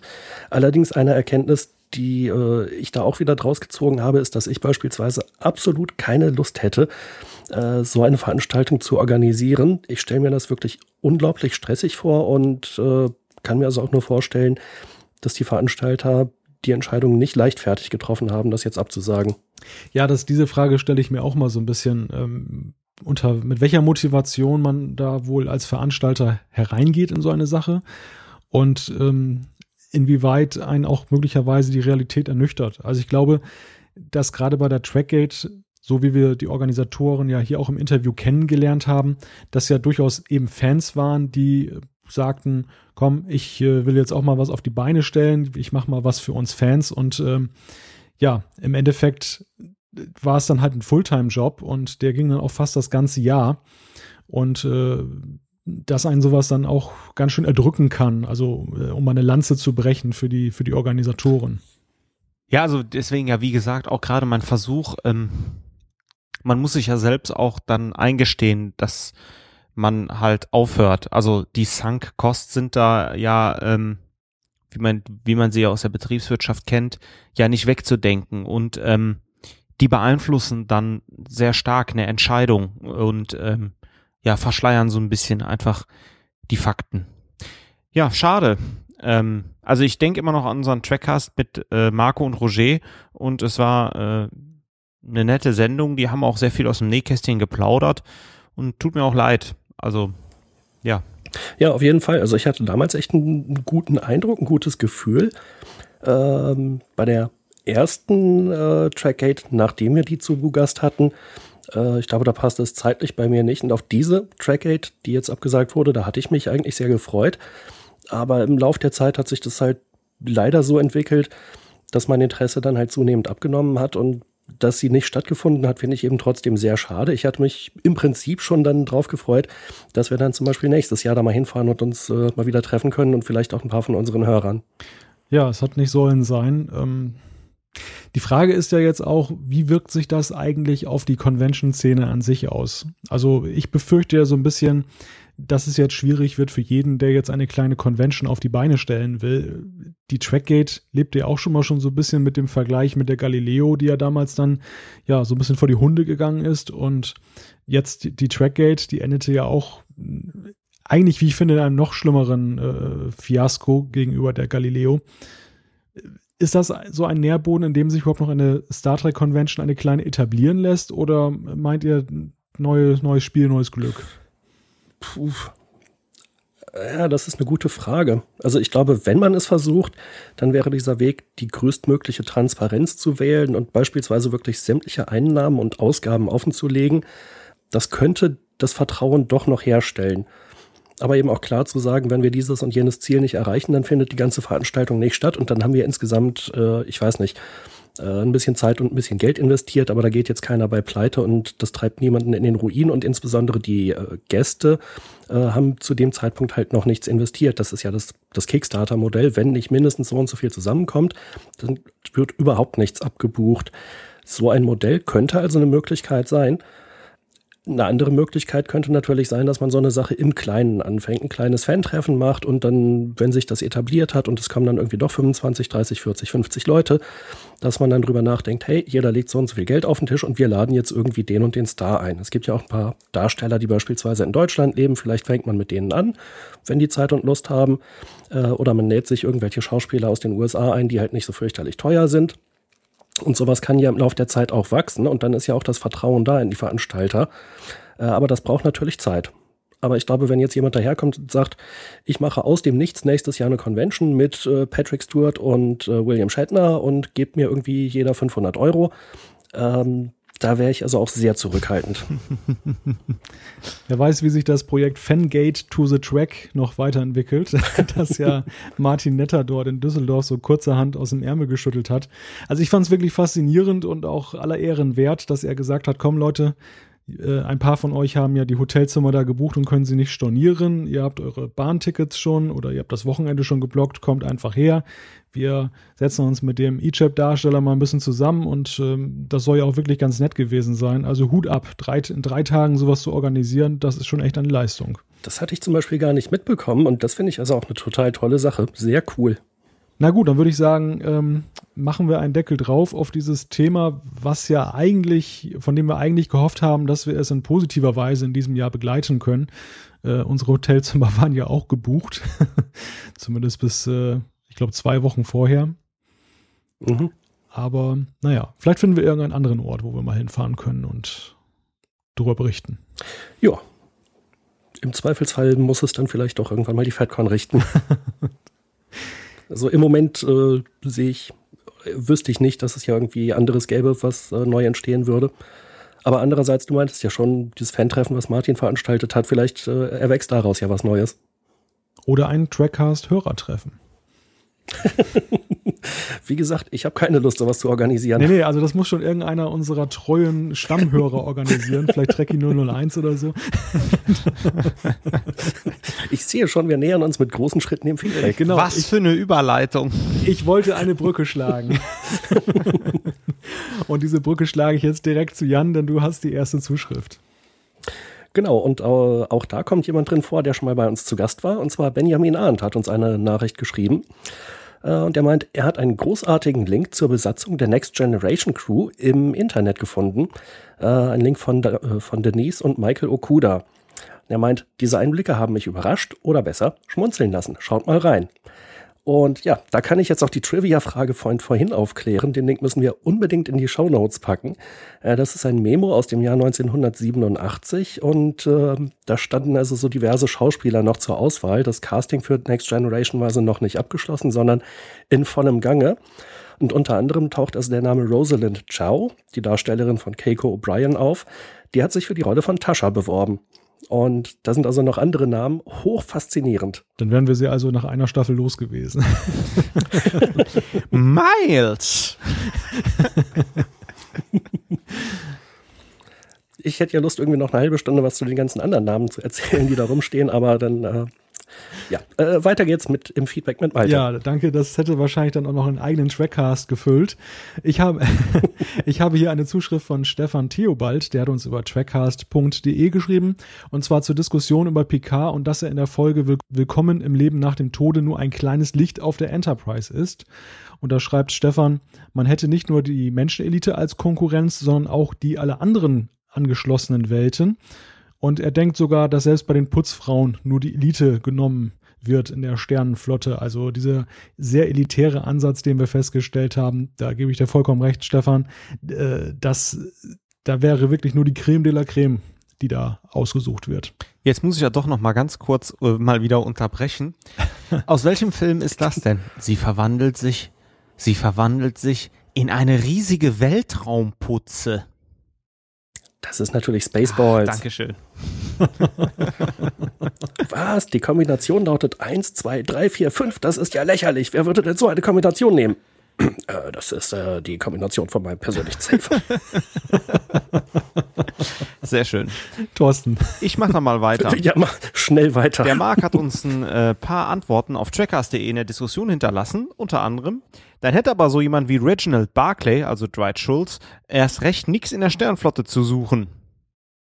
Naja, also ich meine, Barclay als Experte für Holodeck und für Theorien, um halt äh, in der Technik einige Sachen zu entwickeln und ein Theoretiker ist er ja, hochintelligenter Mann. Also ich finde, er ist schon mit Berechtigung da. Marc Ja, schreibt, aber es- jetzt, es- jetzt, die, die Malte schnappt schon wieder, dann schnapp mal Luft. Es geht ja um das rigide Auswahlverfahren, was bei der Sternenflotte da praktiziert wird. Und vor dem Hintergrund glaube ich auch, dass da äh, Barclay relativ schlechte Chancen hätte oder gehabt hat oder in der Zukunft hat, da durchzukommen. Ähm, wir haben ja auch gesehen, dass ja selbst Wesley da beinahe hängen geblieben ist äh, in, in dem Auswahlverfahren, obwohl er ja nun wirklich was auf dem Kasten hat. Ja, ich meine, gut, ganz schlüssig ist es nicht. So sind ja auch äh, Psychopathen wie der, den es da auf der Voyager gibt, der von Brad Dourif gespielt wird. Mir fällt aber auch gerade der Charakter nicht ein. Fähnrich Suda. Ja, danke. Ähm, wir tauchen ja auch dort auf. Also, ja, ist halt nicht, wird halt mit zweierlei Maß gemessen. Ich hab's gerne, man kann die Prüfungen für Wesley nicht so schwer machen, wie sie sind. Und dann gern so ein paar, paar andere Psychopathen einstellen, die die Voyager retten oder auch. Äh, Wahrscheinlich, wenn man auf dem richtigen Planeten die Aufnahmeprüfung macht, kann man auch mit dem Streifen Latinum dann mal so ein bisschen da, ja komm, lass mich mal eben durch. Oder so. genau. Lassen Sie mich Arzt, ich bin durch. Aber machen wir noch mal weiter. Wir schweifen wieder ab. Ähm, außerdem, ja, ist der Raj Kutrapali äh, von TNG. Hihi, schreibt Mark. Also äh, The Big Bang Theory. Ähm, also ja, lustiger Vergleich, aber wenn man ein bisschen drüber nachdenkt, klar, beide haben so Probleme mit Frauen. Ähm, aber Raj ist richtig, richtig cool. Und ähm, Barclay ist auch hochintelligent, aber ähm, hat halt äh, seine andere Beziehung, die er halt ausführt mit seinen Freunden, wird halt jobtechnisch anerkannt, ist ein totaler Experte für Holodeck. Davon mal abgesehen, dass Raj nur mit Alkohol mit Frauen reden kann, schafft Barclay immerhin aus dem Holodeck. Deswegen weiß ich nicht, ob man die miteinander vergleichen kann. Mark macht aber noch weiter. Es gab bei TOS doch diesen Trelane, glaube ich. Der war doch am ehesten mit Q vergleichbar. Oder verwechsel ich da was? Nein, da verwechselst du nichts. Ich denke, du spielst auf eine Folge am Ende der ersten Staffel von TOS an, nämlich Tödliche Spiele auf Godos. Ähm, ziemlich lustige Folge übrigens. Was ganz interessant ist, ich habe noch mal ein bisschen nachgeforscht. Ähm, John Delancey hat mal in einem Interview äh, preisgegeben, dass Q und Trelane tatsächlich irgendwie miteinander verwandt sind. Also Trelane tatsächlich zum Q-Universum gehören sollte. Wenn man sich allerdings an die Folge zurückversetzt, fragt man sich, warum halt Trelane diesen Energieresonanzverstärker braucht. Bisschen komisch. Dann allerdings ähm, habe ich noch ein bisschen weiter geforscht. Manny Koto, ähm, der äh, hat äh, tatsächlich gesagt, in der fünften Staffel hätte es zum Zusammentreffen von Q und Trelane kommen sollen. Also von daher, ähm, ja, voll ins Schwarze Mark. Aber ich mache noch mal weiter mit Jan. Genau, Stefan Theobald, hatten wir den nicht eben schon, äh, hat uns über tricast.de geschrieben, auch zu dem Thema. Ich glaube, dass Barclay nur auf die Enterprise gekommen ist wegen seines IQs und seinem theoretischen Wissen. Da scheint er ja genial zu sein. Zwischenmenschlich hat er ein paar Defizite. Ich glaube, das kann man so un unterstreichen. Äh, weiter geht's mit Malte. Genau, ich habe eine Zuschrift von Rilo, der hat uns über trackcast.de geschrieben und äh, nimmt Bezug auf unsere letzte Folge, wo wir über die sechste Staffel von TNG gesprochen haben. Dabei ist ihm aufgefallen, dass die Durchsprache von drei Episoden ziemlich unbefriedigend äh, ist, da in dieser Staffel mindestens zehn Top-Episoden enthalten sind, die so viele interessante Aspekte im TNG-Universum beleuchten, dass sie angesprochen werden müssten bzw. sollten, schreibt Rilo da. Ja, da geben wir ihm recht, beziehungsweise das haben wir auch, glaube ich, äh, gesagt, dass uns die Auswahl der Folgen ja doch ähm, sehr schwer gefallen ist, weil die äh, Qualität ja sehr gestiegen ist. Das war ja auch schon bei der vierten Staffel von Enterprise relativ kompliziert, da ähm, zwischen den verschiedenen Mehrteilern, die spannend waren, da eine Auswahl zu treffen. Aber Rilo hat auch gleich einen konstruktiven Vorschlag. Und zwar äh, schreibt er, zu jeder zukünftigen Staffel von TNG, DS9, Voyager, so die anderen Serien auf Blu-ray erscheinen mögen, eine persönliche Top 5 Fl Top- und Flop-Liste von jedem von euch mit einer einzeiligen Begründung, warum die jeweilige Folge ein Top oder Flop ist. Ja, Jan und Thorsten, was haltet ihr von diesem Vorschlag? Ja, könnte man machen, aber das fließt ja sowieso immer auch ein bisschen mit ein, wenn wir dann am Rande erwähnen, naja, und die Folge war ja auch noch gut und die, oh, war die schlecht, erzähl bloß nichts davon. Ähm, weiß ich nicht, ob uns das so weiterbringt oder auch unsere Hörer. Ich gebe mal ein Beispiel. Decent gut. Chain of Command besser. Ja, hilft keinem. Einzeilig, nicht einsilbig.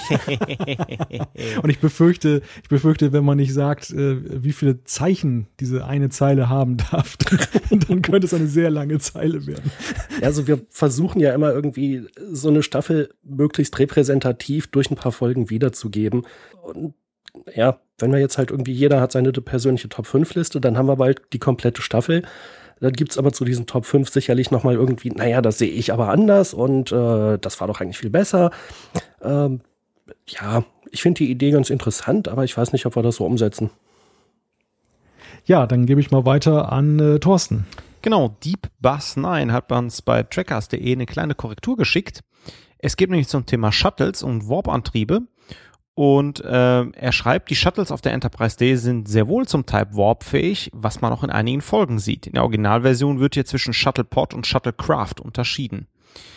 Ähm, ja, und er gibt da noch zwei Episodentipps. Es gibt nämlich einen Typ 6-Tipp, den Scotty in Relicts benutzt, und einen Typ 7-Tipp zu sehen in The Cemeterian Snare.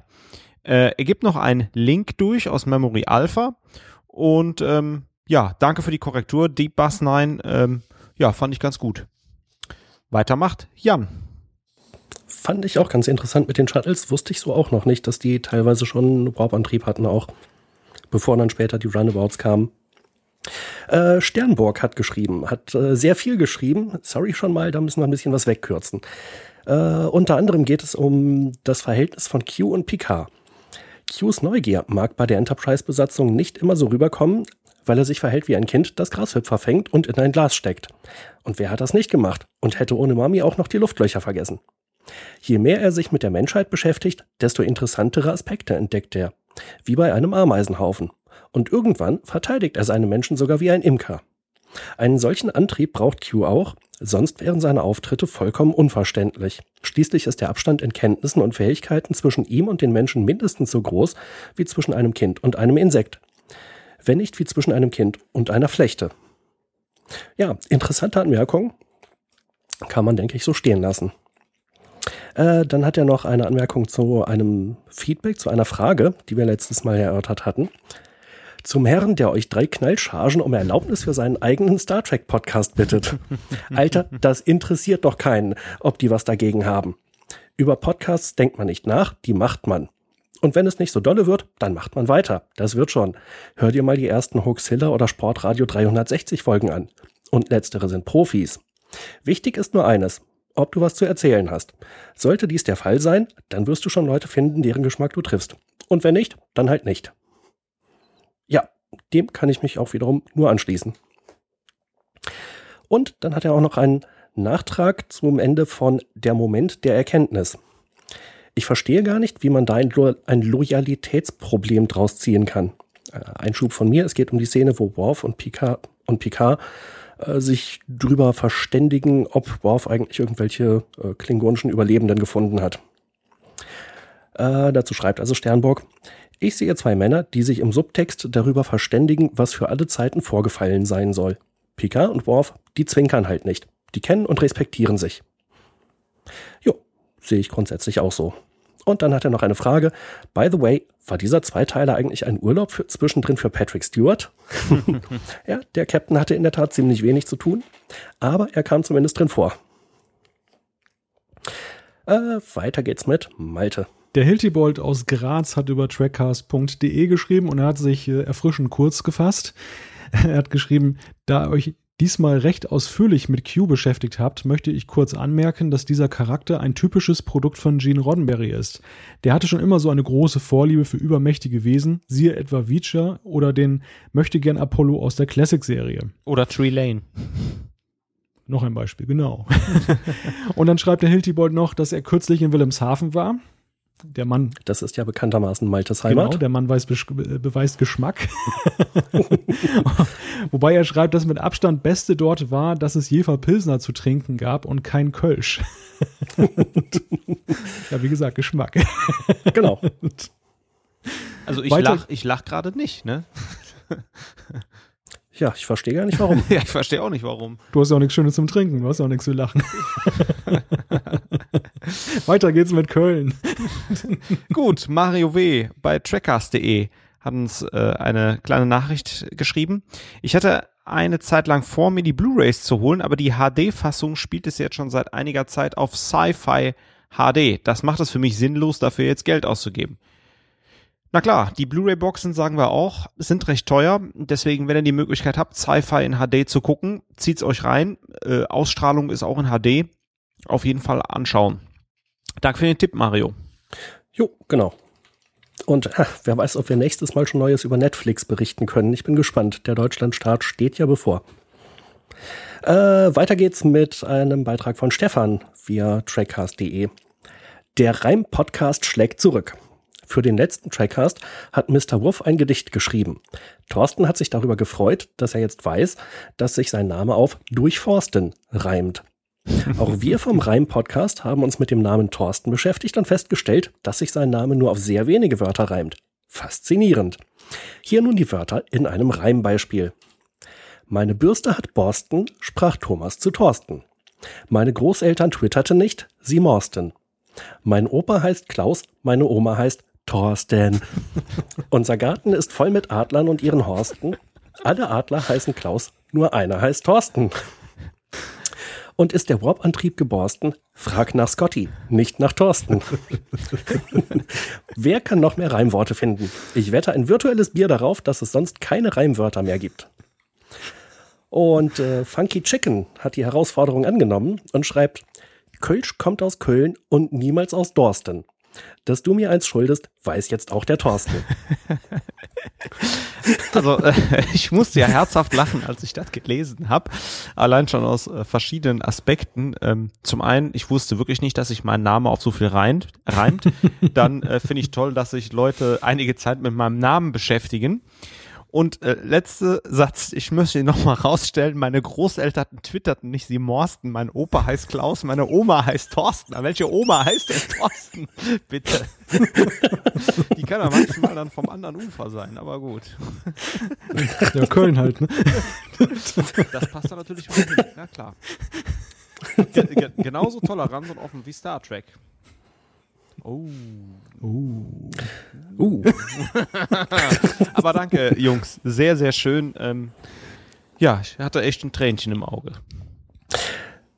Das, das war jetzt allerdings zugegebenermaßen eine Vorlage. Ähm, wir hatten ja doch mal die Frage, wie es mit homosexuellen Beziehungen in Star Trek aussieht. Und ich glaube den Hinweis, dass es in den Buchreihen da tatsächlich welche gibt. Jedenfalls deutlich mehr als äh, überhaupt nur Anspielungen in den Serien. Wollen wir da noch einen wollen wir da noch einen kurzen Einschub machen, da wir unseren Gast noch in der Sendung haben? Fällt dir da irgendwas zu ein, Florian? Ähm, ja, da fällt mir tatsächlich was zu ein. Ähm, also, wobei es jetzt, jetzt nicht so wahnsinnig viel gibt, aber es fiel mir jetzt, also, äh, als, als du das jetzt angesprochen hast, jetzt ähm, tatsächlich spontan ein, wobei es ähm, jetzt nicht um die Beziehung, also dass, dass die jetzt nicht aktuell da ähm, vorkommt, aber sie wird doch ähm, häufig erwähnt. Und zwar, ähm, das muss ich mal ganz kurz ähm, nach, äh, nachgucken. Also es geht um den ähm, Piloten bei auf der Enterprise E äh, im Kinofilm ähm, Der erste Kontakt der ja bekanntlich als, der ist ja mit Worf und Picard dann zu der Deflektorschüssel da gewandert, um die äh, dort zu vernichten, damit die ähm, Borg da nicht ihre Leute in der Vergangenheit da kontaktieren. Und dieser ähm, Pilot äh, ist homosexuell und hat ähm, zu der Zeit damals eine Beziehung gehabt zu einem Mann. Ähm, jetzt muss ich ganz kurz mal überlegen, wer das jetzt ähm, war. Und zwar dient der nämlich mittlerweile, so viel ich weiß, ähm, jetzt muss man kurz, ich bin der Meinung, jetzt auf der USS Titan als Sicherheitschef. Und zwar handelt sich das um Ranul Keru, einen ähm, männlichen Trill. Und die hatten eine tatsächlich eine ähm, homosexuelle Beziehung und ähm, in den Romanen ähm, erinnert er sich noch häufig an diesen an diesen Sean, so hieß der, und ähm, dass der halt ähm, von dem Borg getötet wurde, was dann natürlich seine Einstellung gegenüber dem Borg auch nicht gerade besser macht. Ja, okay, war mir doch so, dass ich da mal in irgendeiner Rezension was drüber gelesen hatte, genau. Ah, warte, warte, warte, war das äh, Lieutenant Hawk? Ah, was würde ich ohne die Internet Movie Database machen? Da kommt ihr jetzt drauf, weil Stefans Oma Thorsten heißt. ja, genau. Okay. Malte, mach doch mal weiter, bitte. Der Marc hat auf trackcast.de geschrieben als ähm, Antwort auf jemand anderes, aber interessant ist die Aussage, TNG wurde und wird gefühlte tausendmal wiederholt, sowohl in SD als auch jetzt in HD wohingegen DS9 letztes Jahr bei Tele5 gerade zwei bis dreimal von Anfang bis Ende durchlief und Sci-Fi zeigt DS9 überhaupt nicht. Warum auch immer. Ja, interessante Frage. Warum äh, gibt es da so Präferenzen? Ich nehme mal an, wahrscheinlich äh, sind die quotenträchtiger. Ja, also ich verstehe es auch nicht so richtig. Ähm, aber das zog sich ja schon immer durch, dass DS9 viel seltener wiederholt wurde. Eine Frage, die wir mal an die Programmverantwortlichen weitergeben, in der Hoffnung, dass sie uns hören und vielleicht kriegen wir beim nächsten Mal eine Antwort darauf. Das wäre ja durchaus cool. Naja, dann wollen wir das Feedback äh, nicht weiter durchforsten, denn jetzt geht's weiter mit Thorsten. Uh, super Überleitung. So, Mr. Wolf oder äh, vielleicht soll ich sogar sagen Dr. Wolf, as known as André Wolf, hat uns bei Facebook eine Nachricht hinterlassen. Zum Anfang des Podcasts hattet ihr über Jonathan Frakes, über seine Methode, sich hinzusetzen, berichtet. Der Schauspieler leidet seit seiner Jugend an einem Rückenleiden. Deswegen seine Methode, sich zu setzen oder äh, in seinem Gang sich etwas schief zu bewegen. Oh, okay, danke für den Tipp, André. Wusste ich auch nicht, dass tatsächlich Hintergründe bei Jonathan Frakes da sind. Interessanter Aspekt. Ah, das wusste ich auch noch nicht. Interessant. Gut. Jan, mach doch direkt weiter. Genau, unser Stammhörer Tracky001 hat uns eine E-Mail geschrieben. Unter anderem fragt er uns, findet ihr den Plot des Cliffhangers dieser Staffel, also der sechsten Staffel TNG, Angriff der Borg, nicht auch total bescheuert? Für mich nach wie vor die schlechteste Borg-Folge, weil total unlogische Story. Als ob die Borg sich von Lore beeinflussen lassen würden. Da hätte es meiner Meinung nach eher einen Zweiteiler auf dem Niveau von Celtris 3 gebraucht. Äh, um die Frage zu beantworten, ich fand den Zweiteiler auch nicht so fürchterlich spannend, aber ähm, naja, da, hilft ja Da nichts. gab es äh, kürzlich irgendwo im Internet einen ganz interessanten Artikel, wo diese Frage auch so ein bisschen aufgegriffen wurde. Ich glaube, das war irgendjemand, der an der Produktion noch mal beteiligt war und der hat dann eben auch so ein bisschen aufgeschlüsselt, ähm, dass man da mit den Borg dann wieder arbeiten wollte, weil das eben so quotenträchtig gewesen ist, aber dass das eben auch erklärt hat, warum das dann so ein bisschen ähm, ja dünner war als Best of Both Worlds. Da ging es dann auch um die Frage der Komponisten, also ähm, dass der Ron Jones war das, glaube ich, der damals diesen Zweiteiler zwischen der dritten und vierten Staffel da vertont hat dass man den ja unglücklicherweise dann irgendwie mal rausgeschmissen hat und ähm, dementsprechend auch die Musik dann nachher nicht mehr diese, diesen Höhenflug dann gemacht hat. Ähm, wobei ich da so ein bisschen anderer Meinung bin, weil ich die restlichen Komponisten allen voran Dennis McCarthy dann auch eigentlich ziemlich gut finde. Ja, ich wollte gerade sagen, also Ron Jones war großartig, aber nicht der Einzige, der gute Musik gemacht hat für Star Trek. Richtig. Jo, äh, was mir zu der Folge noch einfällt, ist, dass Dr. Crusher da natürlich, als sie das Kommando über die Enterprise hat, mal endlich brillieren kann. Das hat mir sehr gut gefallen. Ich finde die Folge allgemein ziemlich gut, die beiden. Ja, okay. So, haben wir schon wieder unsere Kontroverse gehabt. äh, dann geht es um das. Die wir nicht aufgelöst haben, möchte ich nochmal betonen. Was kommt denn noch in, in Trackcast XXX? Hm. Ein Cliffhanger. du, du, du. Äh, Tracky001 hatte gefragt, wie eigentlich die Produktion vom Trackcast stattfindet und äh, schreibt unter anderem dazu, äh, ich habe mal für einen Kumpel eine Tonaufnahme von 30 Minuten geschnitten. Das hat mich circa 2,5 Stunden und ziemlich viele Nerven gekostet. Ja, das glaube ich gerne. Äh, mir würde es auch so gehen und äh, auch ich kann da jedes Mal nur meinen Hut ziehen, äh, dass Malte die ganze Arbeit macht. Lass doch mal einen Captain Freelancer äh, einfliegen. Der schafft das sogar in unter 30 Minuten. Ach, stimmt, genau. Äh, dann geht es um das Thema Extras auf den Blu-rays und dass man die Schauspieler kaum zu Wort kommen lässt. Da hat Tracky 001 ein schönes Beispiel. Bei den Extras der Blu-rays von Big Bang Theory lässt man die Schauspieler miteinander erzählen, lachen und gut ist. Keine Ausschnitte aus den Folgen, die man eh gerade erst gesehen hat. Ja, das klingt sehr gut. Würde ich mir halt sehr wünschen, dass das auch bei Star Trek passieren würde. Und wo wir gerade bei uh, The Big Bang Theory sind, ich muss mir auch unbedingt mal Firefly anschauen. Sheldon Cooper findet's gut und die Jungs vom Trackcast, dann kann es nur gut sein. Nein, ja, nur äh, 33 Prozent vom Trackcast finden Firefly gut. ihr würdet es gut finden, wenn ihr es euch endlich mal angucken würdet. Ich weiß es genau. Äh, und ein Hinweis noch von Tracky 001. Ach ja, und seit Juli läuft auf Tele 5 wieder Babylon 5. Ich habe es mir jetzt ein paar Wochen angesehen, muss dann aber doch gestehen, ist nicht so meins. Dir ist Nein in langweilig. Ah, Blasphemie!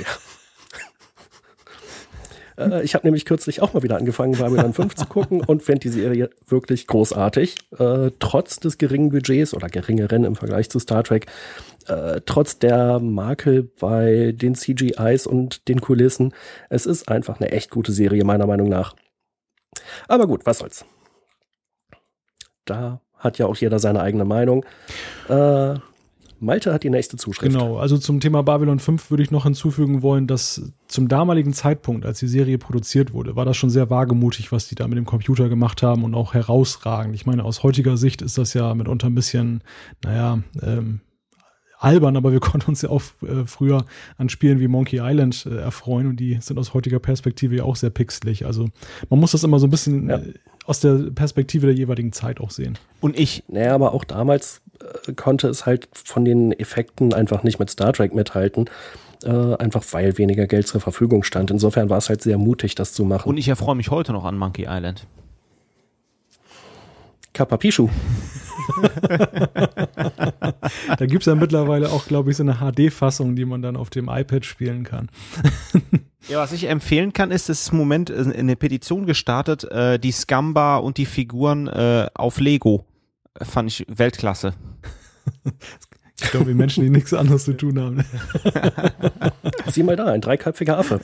Äh, Malte hat die nächste Zuschrift. Dreiköpfiger Affe, Malte, schöne Überleitung. Ja. Stefan Topo hat uns per E-Mail geschrieben.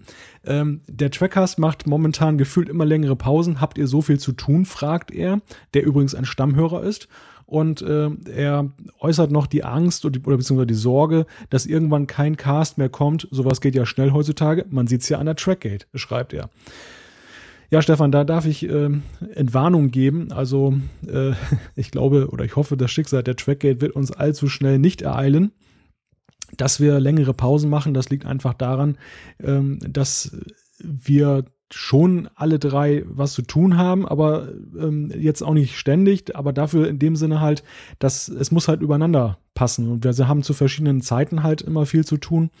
Und äh, das führt dann halt dazu, dass manchmal sich so schnell nicht ein freier Abend findet, wo wir dann alle drei Zeit haben. Und wenn wir dann noch jemanden in die Sendung laden, dann äh, kann es noch enger werden, je nachdem wie der Zeitplan des Gastes ist. Und äh, das führt dann halt dazu, dass wir manchmal über die vier Wochen hinausgehen. Aber Andererseits äh, deine Sorge, dass wir dann irgendwann gar nicht mehr erscheinen. Also ich denke eher andersrum wird da ein Schuh draus. Ähm, wenn wir, wenn der Druck jetzt ständig zu erscheinen zu groß werden würde und ähm, man müsste sich ständig jetzt irgendwelche Termine freiräumen, die schwer freizuräumen sind. Ich glaube, dann wäre schon eher die Gefahr da, dass irgendwann mal jemand sagt, na komm Leute, also so richtig Lust habe ich da jetzt nicht mehr drauf. Ähm, ich bin eigentlich der Ansicht und Jan und Thorsten werden mir da vielleicht zustimmen, dass äh, gerade dieser lockere Modus eben auch dazu führt, dass uns das weiterhin auch jetzt nach zweieinhalb Jahren eine Menge Spaß bereitet und dass wir das deshalb eben auch noch zumindest ich jetzt gerne noch weitermachen. ja, doch, auf jeden Fall. Dem schließe ich mich gerne an. Ähm, jetzt, wo gerade ähm, Malte deine Überweisung eintrifft, kann ich auch sagen, ich äh, schließe mich deiner Meinung voll und ganz an. Ich Idiot, hätte ich mal die Klappe gehalten. Wo bleibt mein Geld? Ja, Jan und Thorsten sind nur gekaufte Freunde, jetzt ist es raus. nee, nur Thorsten.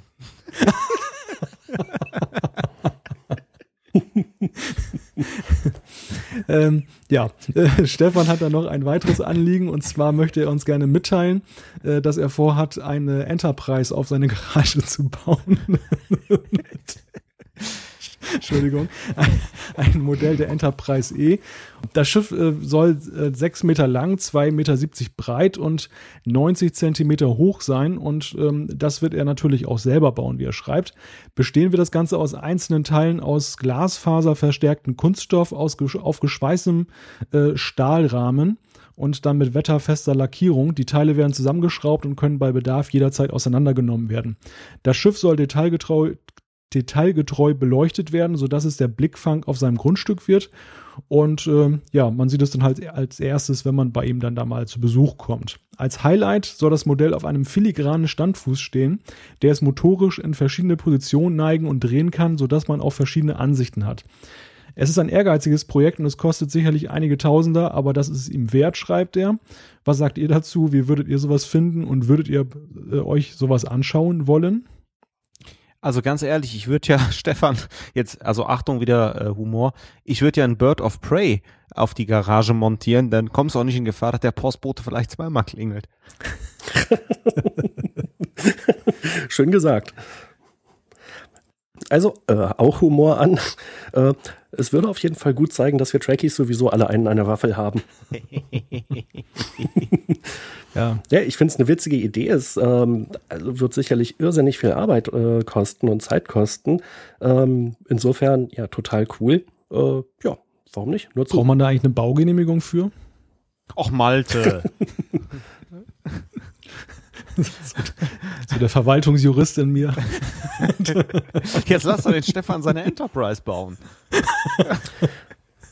Also es macht auf jeden Fall die Wegbeschreibung relativ einfach. So und dann biegst du da links ein, wo äh, die Enterprise auf dem Dach montiert ist. Also ich würde lieb, wirklich liebend gerne Bilder davon sehen, wenn das fertig ist, Stefan. Auf jeden Aber Fall. sowas von gerne. Also bitte, wenn du das realisierst, schick uns gerne auch schon von der Bauphase. Ja, genau. Aber ich, ich habe da jetzt auch so ein bisschen herausgehört, ähm, dass das fast schon so eine Einladung in seine Garage ist. Ga eine Einladung? Garage, ja. Garage ist ja schön kühl, da bleibt das Bier auch kalt. Warum nicht? so das äh, erste Trackcast-Fan-Treffen in Stefans Garage. Genau, obendrauf die Enterprise, dann weiß auch jeder, wo, wo, wo wir sind. Ist doch klasse. Das macht die Wegbeschreibung einfach, ja, in der Tat. Wenn wir da sind, darf natürlich die Postbotin auch gern zweimal klingeln. Wobei jetzt natürlich die Frage ist, wo wohnt Stefan? Wohnt er in der Schweiz? Oder neben einem, Wolf, einem Wolfgang? ich mach gibt mal. Es, ja? Und gibt es da vernünftiges Bier oder Kölsch? ich lade euch alle sehr gern nochmal ein zum Kölsch. So, machen wir mal weiter. Ähm, Antikradio hat uns bei trackers.de geschrieben. Äh, und zwar als Replik auf Rilo. Es ist natürlich immer schade, wenn von 26 Folgen nur drei Folgen ausführlich besprochen werden können im Trackcast. Gerade bei einer so grandiosen Staffel, also wie der sechsten, gibt es zahlreiche Momente, über die man sich sicherlich lange sprechen kann. Allerdings finde ich es im Anbetracht der verfügbaren Zeit auch vertretbar, dass man mit den drei Folgen einen Schnitt durch die Staffel zieht und diese Folgen dafür umso ausführlicher bespricht. Ist doch klasse, wenn die Frage quasi mit einer hinten angestellten Antwort von unseren Lesern und Hörern direkt selbst beantwortet wird.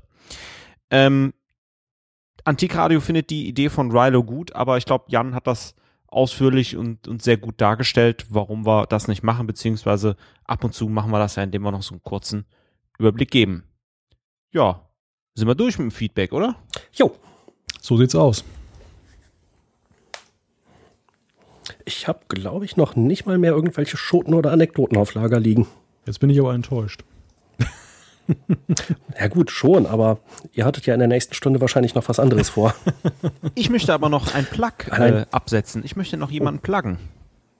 Dann mal zu. Und zwar den Spieleveteranen-Podcast. Äh, da treffen sich wirklich alte Haudegen mit Anatol Locker, Boris Schneider-Jone, Heinrich Lehnhardt und so weiter und so weiter, die äh, sowohl über Klassiker der Computerspielgeschichte als auch über aktuelle Spiele berichten. Total unterhaltsamer Podcast. Ähm, Link könnten wir in den Show Notes mal reingeben. Hört's euch an. Haben gerade die 60. Ausgabe geschafft und äußerst unterhaltsam für Leute, die gerne Computerspiele mögen. Auch Monkey Island. hm, müsste man ja auch mal reinhören eigentlich.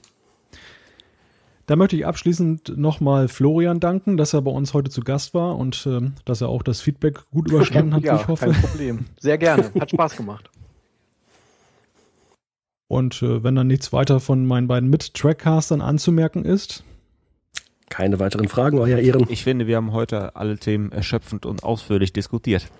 Perfekt. Dann war dies der 32. Trackcast. Wenn ihr uns schreiben möchtet, dann schickt uns eine E-Mail an post.trackcast.de, klickt auf den Gefällt mir-Button bei Facebook, was ja nun mittlerweile schon 400 sensationelle Hörer getan haben, oder folgt uns auf Twitter. Alle Infos zur Sendung gibt es auch auf www.trackcast.de. Wir freuen uns, wenn ihr auch beim nächsten Mal wieder einschaltet. Bis dann, macht es gut. Friede und ein langes Leben. Tschökes.